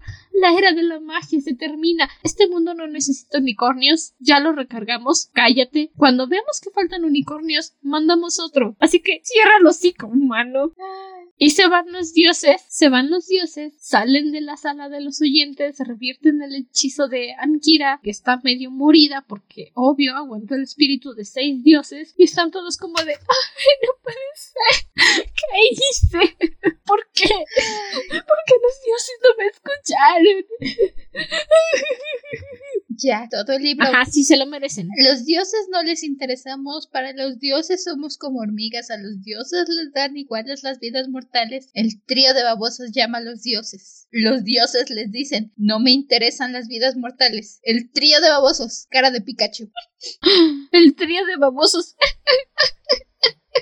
No puede ser, pero ¿qué hice mal? Llegan Victoria y Jack a tiempo para salvar a la pequeña Ankira y evitar que le hagan más cosas malas. Y luego se van, se van corriendo todo lo que les dan sus piecitos para intentar proteger a Gerde y que ella y los Sheks se puedan marchar. Y Christian, pues como hay unos checks jóvenes, cuando llegan los nuevos dragones, que por supuesto Koban les dijo sí, vamos a atacar a Gerde, es lo que Alzan hubiera querido si hubiera estado aquí, pues quieren ir a atacar a los dragones. Y Christian le dice, quítales el odio, no van a sobrevivir si no se los quitas. Y Gerde le dice, ok, sí, pero para eso tengo que hacerlo uno por uno o matarlos a todos y empezar de cero. No tengo tiempo, ¿ok? Y es cuando llega Jack y empieza a luchar contra los nuevos dragones para que dejen en paz a los Sheks y se puedan ir. Y los nuevos dragones están como de, oye, ¿que esto no estaba de nuestro lado? Y no, no está de su lado, está del lado de la paz. Pequeña cosa que pasa antes que necesito mencionar porque gracias. Jack le da su buen puñetazo a Alzan. Gracias, Jack. ¿Puedes darle otros? Yo quería que lo madriera más. Sí, Victoria lo detiene y le dice tenemos cosas más importantes, pero, pero no, no dar otro. Es más, dale. Dale uno más, ándale. No se va a morir. Dale otro de parte de Cristian, uno de parte de Victoria, uno de parte de... Del bebé que no ha nacido. Del bebé que no ha nacido y otros dos de parte nuestra, por favor. Te lo encargo. Bueno, van, llegan. Eh, No me acuerdo muy bien de qué pasa con el cuerpo de Gerde, pero creo que los dioses matan el cuerpo de Gerde, liberándose al séptimo, y empiezan a intentar encarcelarlo de nuevo en una roca, como la que en la que creció, en la que se formó, vaya. Y entonces Alzan, haciendo lo único bueno que tiene de todo el libro, De toda es la que agarra su espada mágica, toda la trilogía agarra su espada mágica y la usa para mantener abierto el portal. Y todos los Shreks dicen, o sea, este sangre caliente que no, ¿quién lo invitó? Pero, ok, vámonos. Y se van. Y Asher, el pequeño Cheese, que era el elegido de Gerde, le da la bebé a Victoria, le da a Sais a Victoria y le dice, yo era su elegido y no le puedo fallar. Entonces lo que hace es que se suicida y el séptimo dice, gracias mi niño, te adoro. te- mua, mua, mua, mua". Y toma posesión de su cuerpo y se mete al portal. Y en cuanto se mete al portal, los seis atacan el portal y. se destruye la puerta interdimensional. Victoria usa el báculo para protegerse a ella, Christian, Jack, la bebé y no alcanzó a Alzan. Ay, qué triste. Se muere. Qué triste. Oye, le dio un golpe por parte, le dieron un golpe por parte de Christian, por parte de Victoria, por parte del bebé, uno por cada una de nosotras y uno por Jack. Le dieron los seis golpes. Perfecto. Excelente servicio. Es un momento muy tenso toda esta última batalla. Pasa increíblemente rápido. Con todo, entiendes qué está pasando. Yo personalmente sé que devoré esa parte. Casi no tengo notas de esa parte porque. porque. la devoras. Estás al pendiente. Ay, ya llegó Jack. Lo están atacando los Sheks. Oh no, espera, ya lo ayudó a salir Christian. Gerda quiere obligar a Christian a cruzar el portal. No, espera, Christian se transformó en Shek para no tener que hacerle caso a esa orden. Ah, ya lo ayudó. Tengo una nota Ajá. aquí que es Gerda liberó a Christian del odio porque sí, hacen una mención de que le quita el odio a los dragones para que pueda proteger a Jack. Alzan abre la puerta para los para los los dioses matan a Alzan. No tengo más. no tengo más y no necesito más. No. Ay, tenemos un último enfrentamiento, eso también, porque los dioses, bola de abusones, le empiezan a mandar la orden a Jack de que ataque a Christian y Jack se, A Christian. y Jack se intenta resistir, hace todo lo posible, pero los seis abusones le están avivando el odio de los dragones y lo están mandando a pelear. El odio. Y entonces, pobrecito Jack ya no puede y se va contra Christian y Christian se empieza a defender y se empiezan a pelear. Hasta Victoria se asusta porque los ha visto pelearse, los ha visto darse sus buenos cates, pero dice que Ham, Los ha visto tener sus encuentros amistosos. e incluso no tan amistosos, la muerte de Jack en triada, Mira, pero, se les fue la mano, pero si se llevan se aguantan. pero dice que jamás los había visto con tanto odio, con tan, tan fuera de sí mismos, porque los dioses están peleando contra el séptimo y hasta los nuevos dragones y los Sheks se quedan viendo la pelea. Es, es muy intenso. Y hasta que llega, Es muy intenso. hasta Y fue por eso también que el séptimo le dijo a Christian, ¿sabes qué? no tienes odio, sálvate. Y, y es Victoria va y mete el báculo y el báculo es lo que les dice, a ver, ya esténse. Y los dos dicen, ah, gracias. Como que les reinicia la neurona y los dos Se respiran aliviados y es como de... "Uy, uy, por un momento pensé que te iba a matar, hermano. Sí, ya sé. Me asusté. Me asusté mucho. Termina la pelea. Lo que creo que se supone tendría que ser un momento triste y trágico con la muerte y el funeral de Alzam, pero, pero lo siento, no, no Mira, puedo. El respeto, se muere Alzan, ajá, y Jack llora. No lo entiendo, pero llora. Y cuando están en el funeral, entiendo a Victoria, porque ella dice que no llora al tirano que la amenazó y que maltrató a su bebé, llora al hermano mayor que cree que tuvo el limbad, al que la protegió de Kirtash cuando aún vivían en la tierra. Y en mi cabecita, Jack le llora al mismo Alzan. Y yo nada más le lloro al Alzan que sacó a Jack de su casa en Dinamarca antes de que Kirtash lo matara. Nada más. Es mi opinión. Sí, es imparcial porque odio a Alzan. Por si no ha quedado claro. Por si aún tienen dudas o tienen esperanza de que al final digan, no, pero es que murió como una herida. No murió como nada, nada, nada. Hizo lo mínimo que podía hacer. Hizo lo mínimo para intentar mejorar su caso. Mínimo. Porque si no hubiera sido que los dioses le dicen, papi, no te cacho, ni tu nombre me sé, no hubiera abierto la puerta. No, no hubiera Si no fuera porque los dioses le dicen, no me interesas, no hubiera abierto la puerta. Eh, incluso, y eso es algo que yo estaba esperando que fuera al menos medio redención de Alzan o que viéramos. Estaba yo esperando ver a Alzan en algún momento renunciar a su dichoso brazalete que le da Gaidalu y decir, ok, le regué. Jamás lo dice, jamás lo hace. Lo más que hace. No, hasta crees que es un maldito orgullo lo va a dejar. No, jamás. Hace lo mínimo posible y lo mínimo. Así que. Bueno, hay que reconocer aquí, Laura Gallego, si te pasaste, o sea, Victoria está como de ocho meses de embarazada. ¿Cómo le mandas a pelear contra los dioses? ¡No! A eso sí, todavía digo, ¿qué, qué, qué, qué tenía tu jugo de hierbas? Yo como lo ¿Qué entendí. tenía el té que te tomaste esa mañana? Yo como lo entendí, aunque ciertamente no nunca nos lo aclaran si es así o no, porque sí nos dicen que avanza el embarazo, pero que no completamente cuando se encuentran con Wina y Salva Christian. Así que yo lo que la forma en que yo lo interpreté fue, fu- se embarazó, como a los tres meses tuvieron el encuentro con Wina y entonces avanzó. No, es que ella tenía como tres meses de embarazo cuando se encontraron con Wina. Pero pues aún así, ¿estás de acuerdo? No es para que una embarazada vaya al campo de batalla. No, ¿Qué importa cuántos meses tenga? No es para que vaya a enfrentarse a los dioses. No es para que esté brincando y saltando y moviéndose y esquivando. No, está embarazada. O sea, tantita lógica si te encargo. En cierta forma también nos dicen que los dioses los llaman porque tanto Christian como Jack y Victoria tienen este momento cuando llegan al lugar donde se da la batalla contra los dioses, donde llegan. Cristian, primero llega Christian con Gerde y le dice, es que vine a avisarte. Y Gerde le dice, yo ya sabía. Y dice, entonces, ¿por qué vine? No, no vine a avisarte porque... Y se le queda viendo a Gerde y es donde le cae el 20. Vine porque mi diosa me llamó. Llegan Jack y Victoria. Y cuando llegan Jack y Victoria, dicen, es que venimos a detener a los... No, espera, no, no podemos hacer nada. ¿Por qué venimos? Y hasta Jack Chale, ya que vine. tiene sus cinco segundos de decir, ¿y por qué no le dije a Victoria que se quedara? O sea, es, naturalmente es lo primero que hubiera yo hecho, decirle a Victoria que se quedara. Y a ellos dos les cae el 20. Es porque los dioses les dijeron, vengan a pelear la última batalla. Así que Canijos. no se lo pondré a Laura, se lo pondré a los dioses por... Laura lo escribió. Laura lo escribió.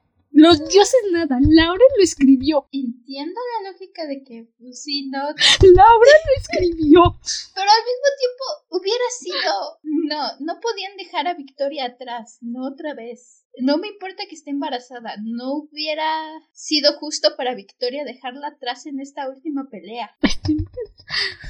No, tenía que estar en la pelea. No. Temáticamente no podían No. dejar a Victoria afuera.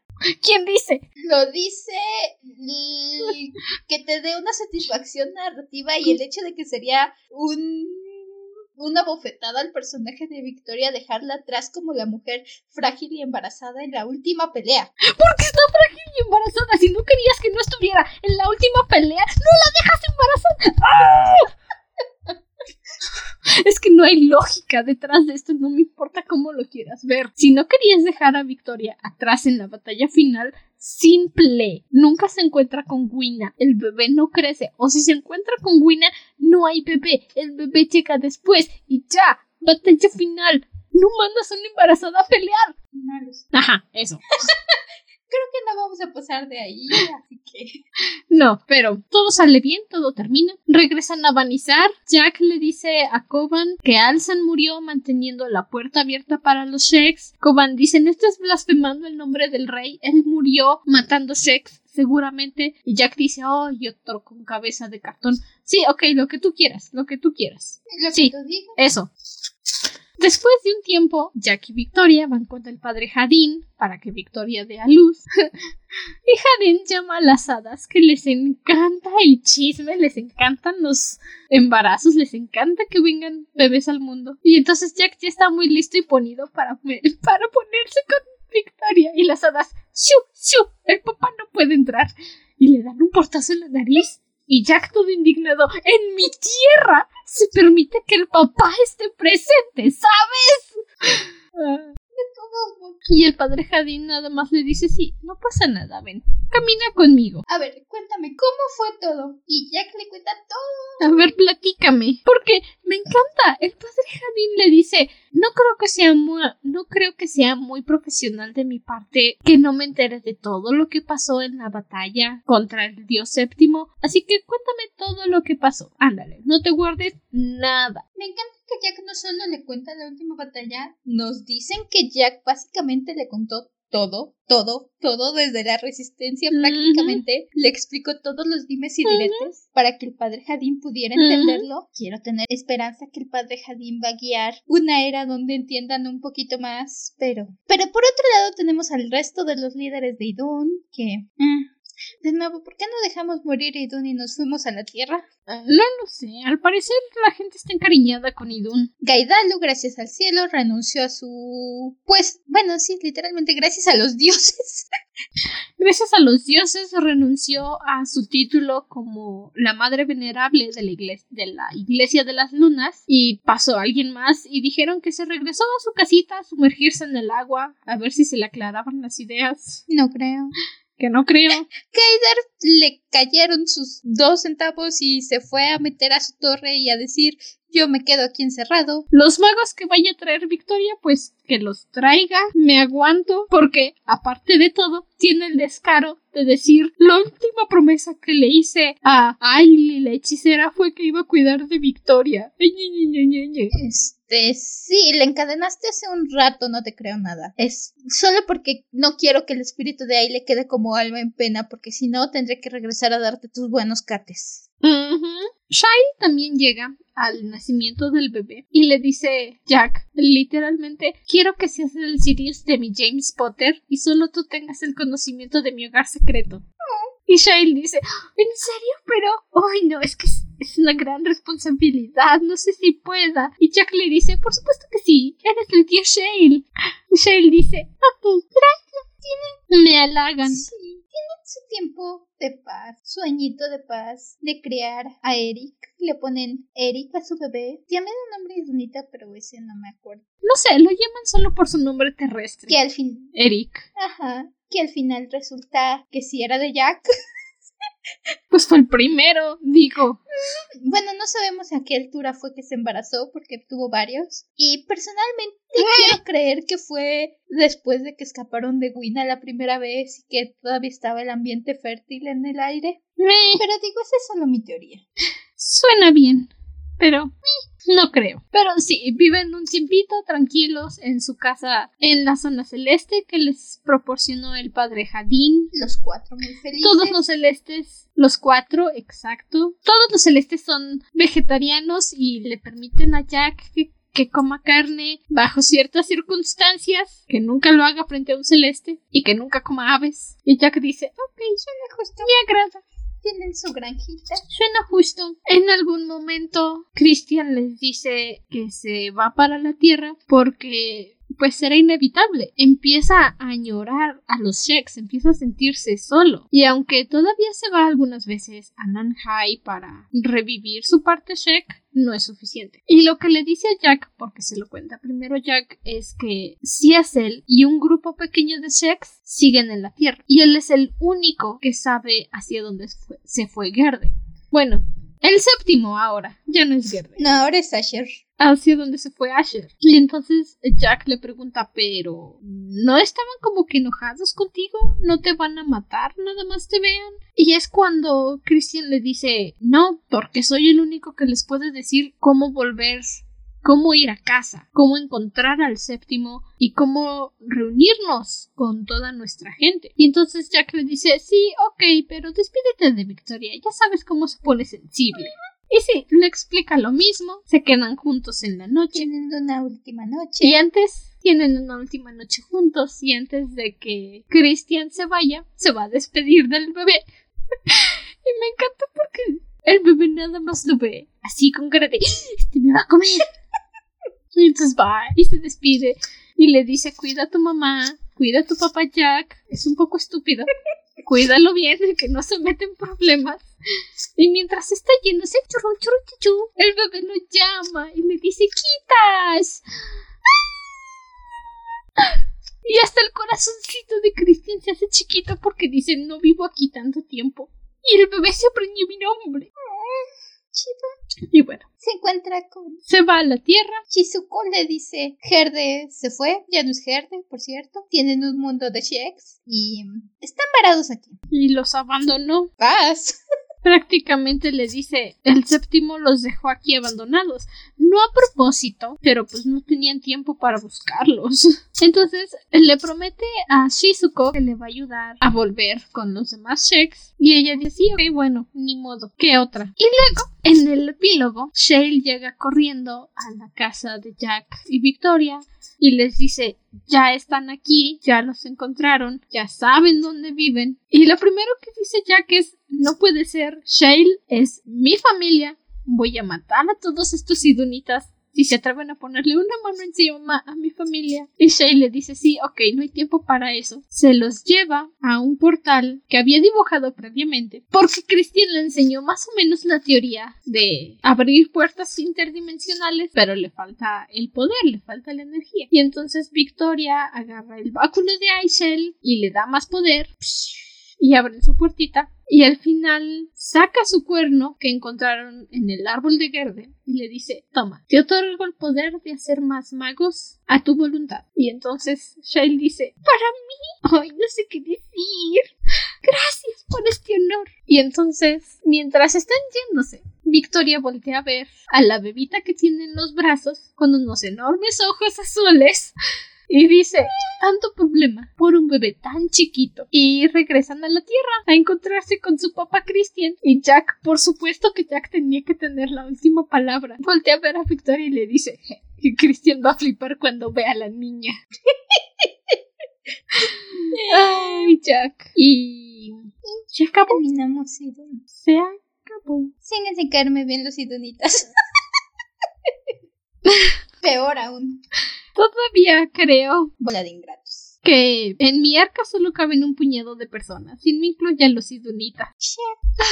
y ya se nos fue el cuarto libro de la temporada. Ha sido un gran viaje, una gran aventura. Definitivamente quienes llevan la saga es la triada. El lazo de la triada, no importa qué ángulo agarres, creo que ha sido mi parte favorita de todo. Definitivamente. Pero ok, pasemos ahora sí a las partes finales del episodio. ¿Cuál fue tu frase favorita? Me, me interesa porque marqué un montón de frases en esta ocasión y hay muchos segmentos muy buenos.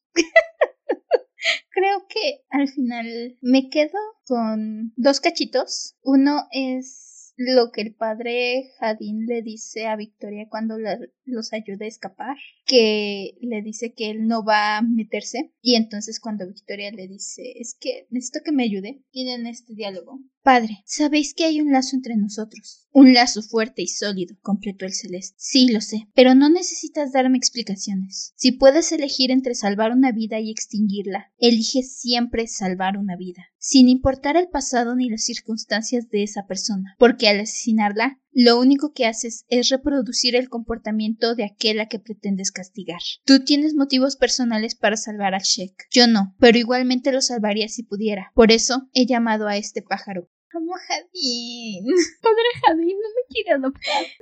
Ese y el segundo es parte de la regañada que le da Rando a Jack, donde están hablando acerca de la posibilidad de amar a dos personas y entonces Jack le pregunta que si su llena le hubiera pedido que renunciara a su dragón por ella, que si lo hubiera hecho y Rando le contesta, por amor se hacen muchas tonterías Jack. Supongo que sería capaz de renunciar a mi dragón para demostrar mi amor por ella, pero por el simple hecho de pedírmelo, Jenna habría demostrado todo lo contrario. Si amas a una persona, no puedes exigirle que renuncie a algo que es importante para ella. Yo lo aprendí con Jenna. Si hubiese sabido lo que hacía, si le hubiese exigido que abandonara la lucha contra las serpientes, la habría matado por dentro, aunque con ello le hubiese salvado la vida. Obligarla a renunciar a sus ideales, a aquello que ella amaba, habría sido como mutilar su espíritu. Gracias, Rando. Por fin lograste que le entrara en la cabeza. Gracias, Rando. De veras, eres el mejor como para estar borracho. Voy a poner una cantina en el arca solo para ti. ¿Podemos cambiar a Alsan por Rando en toda la serie? Sí, por favor. ¿Cuál es la tuya? Yo tuve dos. La primera es entre Shail y Kaidar, justo cuando va a ser su rabieta de adulteo maduro. ¿Por qué no me habías informado? Estalló Kaidar. Sabes que ella es vital para el futuro de la Orden Mágica. Ahora el enemigo tiene dos cuernos de unicornio. Con todos mis respetos, Victoria es una persona, no un cuerno de unicornio. Cortó Shail con sequedad. Tiene sentimientos. Ah, ¿Quieres un poco de vitacilina, Kaidar? para tu colita que te arde. Y la segunda fue de Christian, mientras están hablando en su casita donde vivía antes con su mamá. Tampoco crees que sea buena idea que yo me ocupe de él si al final resulta ser hijo de Jack. Christian movió la cabeza. Victoria, ya te he dicho que eso me es indiferente. Puede que no sea capaz de estar siempre que me necesites, pero te aseguro que si tu hijo se mete en problemas, me dejaré la piel para sacarlo de ellos, aunque, por un casual, apeste a dragón. ¿No lo hago ya con Jack acaso? Sí, mil veces sí, por siempre. ¿Cuál fue tu personaje favorito? Ay, de nuevo me costó elegir. Si pudiera elegiría la triada completa, pero creo que eso es trampa. Sí. Así que voy a elegir a Victoria porque creo que jamás la he elegido como mi personaje favorito en todos estos capítulos, pero realmente Victoria me encanta. Adoro el personaje de Victoria, adoro su fuerza y tenemos muchos personajes que brillan en otros momentos, pero pero necesitaba darle a Victoria su momento. Es Victoria, es quien junto con Jack y Christian ha llevado esta historia y y es quien les mete sentido en la cabeza de vez en cuando a los otros dos y la adoro. Adoro a los tres. Y, y Victoria. Tenía que darle su lugar a Victoria como mi personaje favorito. Es justo, es justo. El tuyo, El séptimo. muy justo. Si hay que elegir a alguien para cerrar este libro que me encantó, fue el séptimo. Todo, todo el libro ha estado luchando por darle algo mejor a su especie, por ser válido de reconocimiento y no tratado como un hereje. Y al final cuando Christian le demostró que es un dios creador, no solo destructor, dijo, oh, oye, sí es cierto. Entonces, a lo mejor puedo hacer un mundo para mis chefs y mis sis, y que ya no estén sufriendo, y que ya no sean perseguidos. Tienes razón, lo voy a hacer. Y lo hizo. Y sacó a los 345 sheiks que estaban esparcidos por Idun y a los no sé cuántos shis que estaban ahí. Se los llevó todos. Todos se los llevó. Excepto a Shush, pero bueno. Es, Él eligió morir. fue decisión suya que prefería quedarse a pelear. Sí, precioso. Sí, el, el séptimo fue un muy, muy, muy buen personaje. Un muy buen antagonista en desde Arran hasta ahorita. La verdad que no lo considero antagonista. Bueno, Creo que son más antagónicos los dioses. fue nuestro antagonista hasta Triada. Fue un muy buen antagonista. Y aquí los dioses son más antagónicos en Panteón. Pero sí es Jack, Christian y Victoria llevan la parte de personaje, la parte emocional de la historia. El séptimo es quien desarrolla toda la cuestión de eventos, hace que las cosas cambien y que las cosas se tengan que ir dando. Y sí, concuerdo, el séptimo es muy buen personaje. Sí, es muy bueno. Pero ahora sí, después de casi tres horas aquí sentadas, concluimos. Hay que cerrar rápido porque ya hace hambre. Yo tengo hambre. Y este, sí, bueno, de preferencia no quiero que se me vuelva a bajar la presión, el azúcar, entonces. Esperamos que hayan disfrutado, Panteón. No sé si hoy toca clase de historia y donita o. No, no hay nada. Solo vamos a llorar. Esperemos que hayan disfrutado este final, esta lectura. Vayan y lean los libros si quieren. Valen la pena. De verdad que no. Pareciera que abarcamos todo, nos pasamos no sé cuántas horas, pero, pero de verdad que hay muchos detallitos que no alcanzamos a cubrir, así que 100 de 100 recomendado. Ya sé, pareciera que vamos, pareciera que hablamos renglón por renglón de lo que pasa, pero no. Vamos a grandes rasgos de las cosas más importantes. No pudimos hablar de la historia de los unicornios, no pudimos hablar de la historia de la sombra sin nombre. Hay muchas cosas que necesitan leer en el libro, que se disfrutan a un paso lento. Que ya saben, 100 de 100 recomendado y nosotras la próxima semana especial para seguir con esta era del dragón. Para empezar nuestra siguiente lectura. que es otra de mis autoras favoritas. Yay. Pero bueno, recuerden que nos pueden seguir por nuestra cuenta de Instagram, arroba dragona-de. Cualquier duda, pregunta, comentario que nos quieran hacer, estamos abiertas a escucharlos, a leerlos, conversar con ustedes. Y si quieren hacernos peticiones de contenido para un episodio especial, también pueden mandar por ahí su mensaje y decir, Andrew, quiero que hablen de esto. Y yo veré en dónde lo organizamos, pero de qué vamos a hablar de ese, vamos a hablar. También nos pueden apoyar desde nuestra página de Patreon, Patreon patreon.com slash dragona de libros post. Ahí tenemos más contenido para ustedes. ya se me fue la voz. Los episodios se estrenan antes. El... Si están escuchando esto en sábado, el lunes ya debe estar nuestro episodio especial. Ya saben. Igual nuestras notas de episodio. Por ahí si nos quieren ver hacer berrinche y berrear y detestar a los ya mencionados. O fangirlear con nuestra triada. Ahí están nuestras notas. O simplemente ver qué tantos ridiculeces ponemos. Sí, también mucho de eso. Mientras escribimos. Todas las noticias y cosas y chismes se enteran antes. Es voluntario. Ya saben. Sí, cualquier pequeño apoyo que nos quieran dar es muy bien agradecido. Nos ayuda a seguir creciendo y a traer más contenido. Y ahora sí, hasta entonces, permanece cómodo y seguro dentro de tu cuerpo. Nosotros nos volveremos a reunir en el siguiente episodio. Hasta la próxima luna. Bye. Bye bye. Adiós, Idun. Nos vemos, Idun, con tu gente fea. Bye. Bye bye.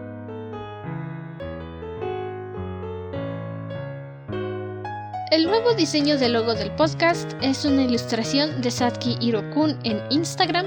Los extractos leídos el día de hoy son del libro Memorias de Idun, Panteón, de Laura Gallego García, y la canción de interludio en este capítulo es Beyond, de la serie Memorias de Idun.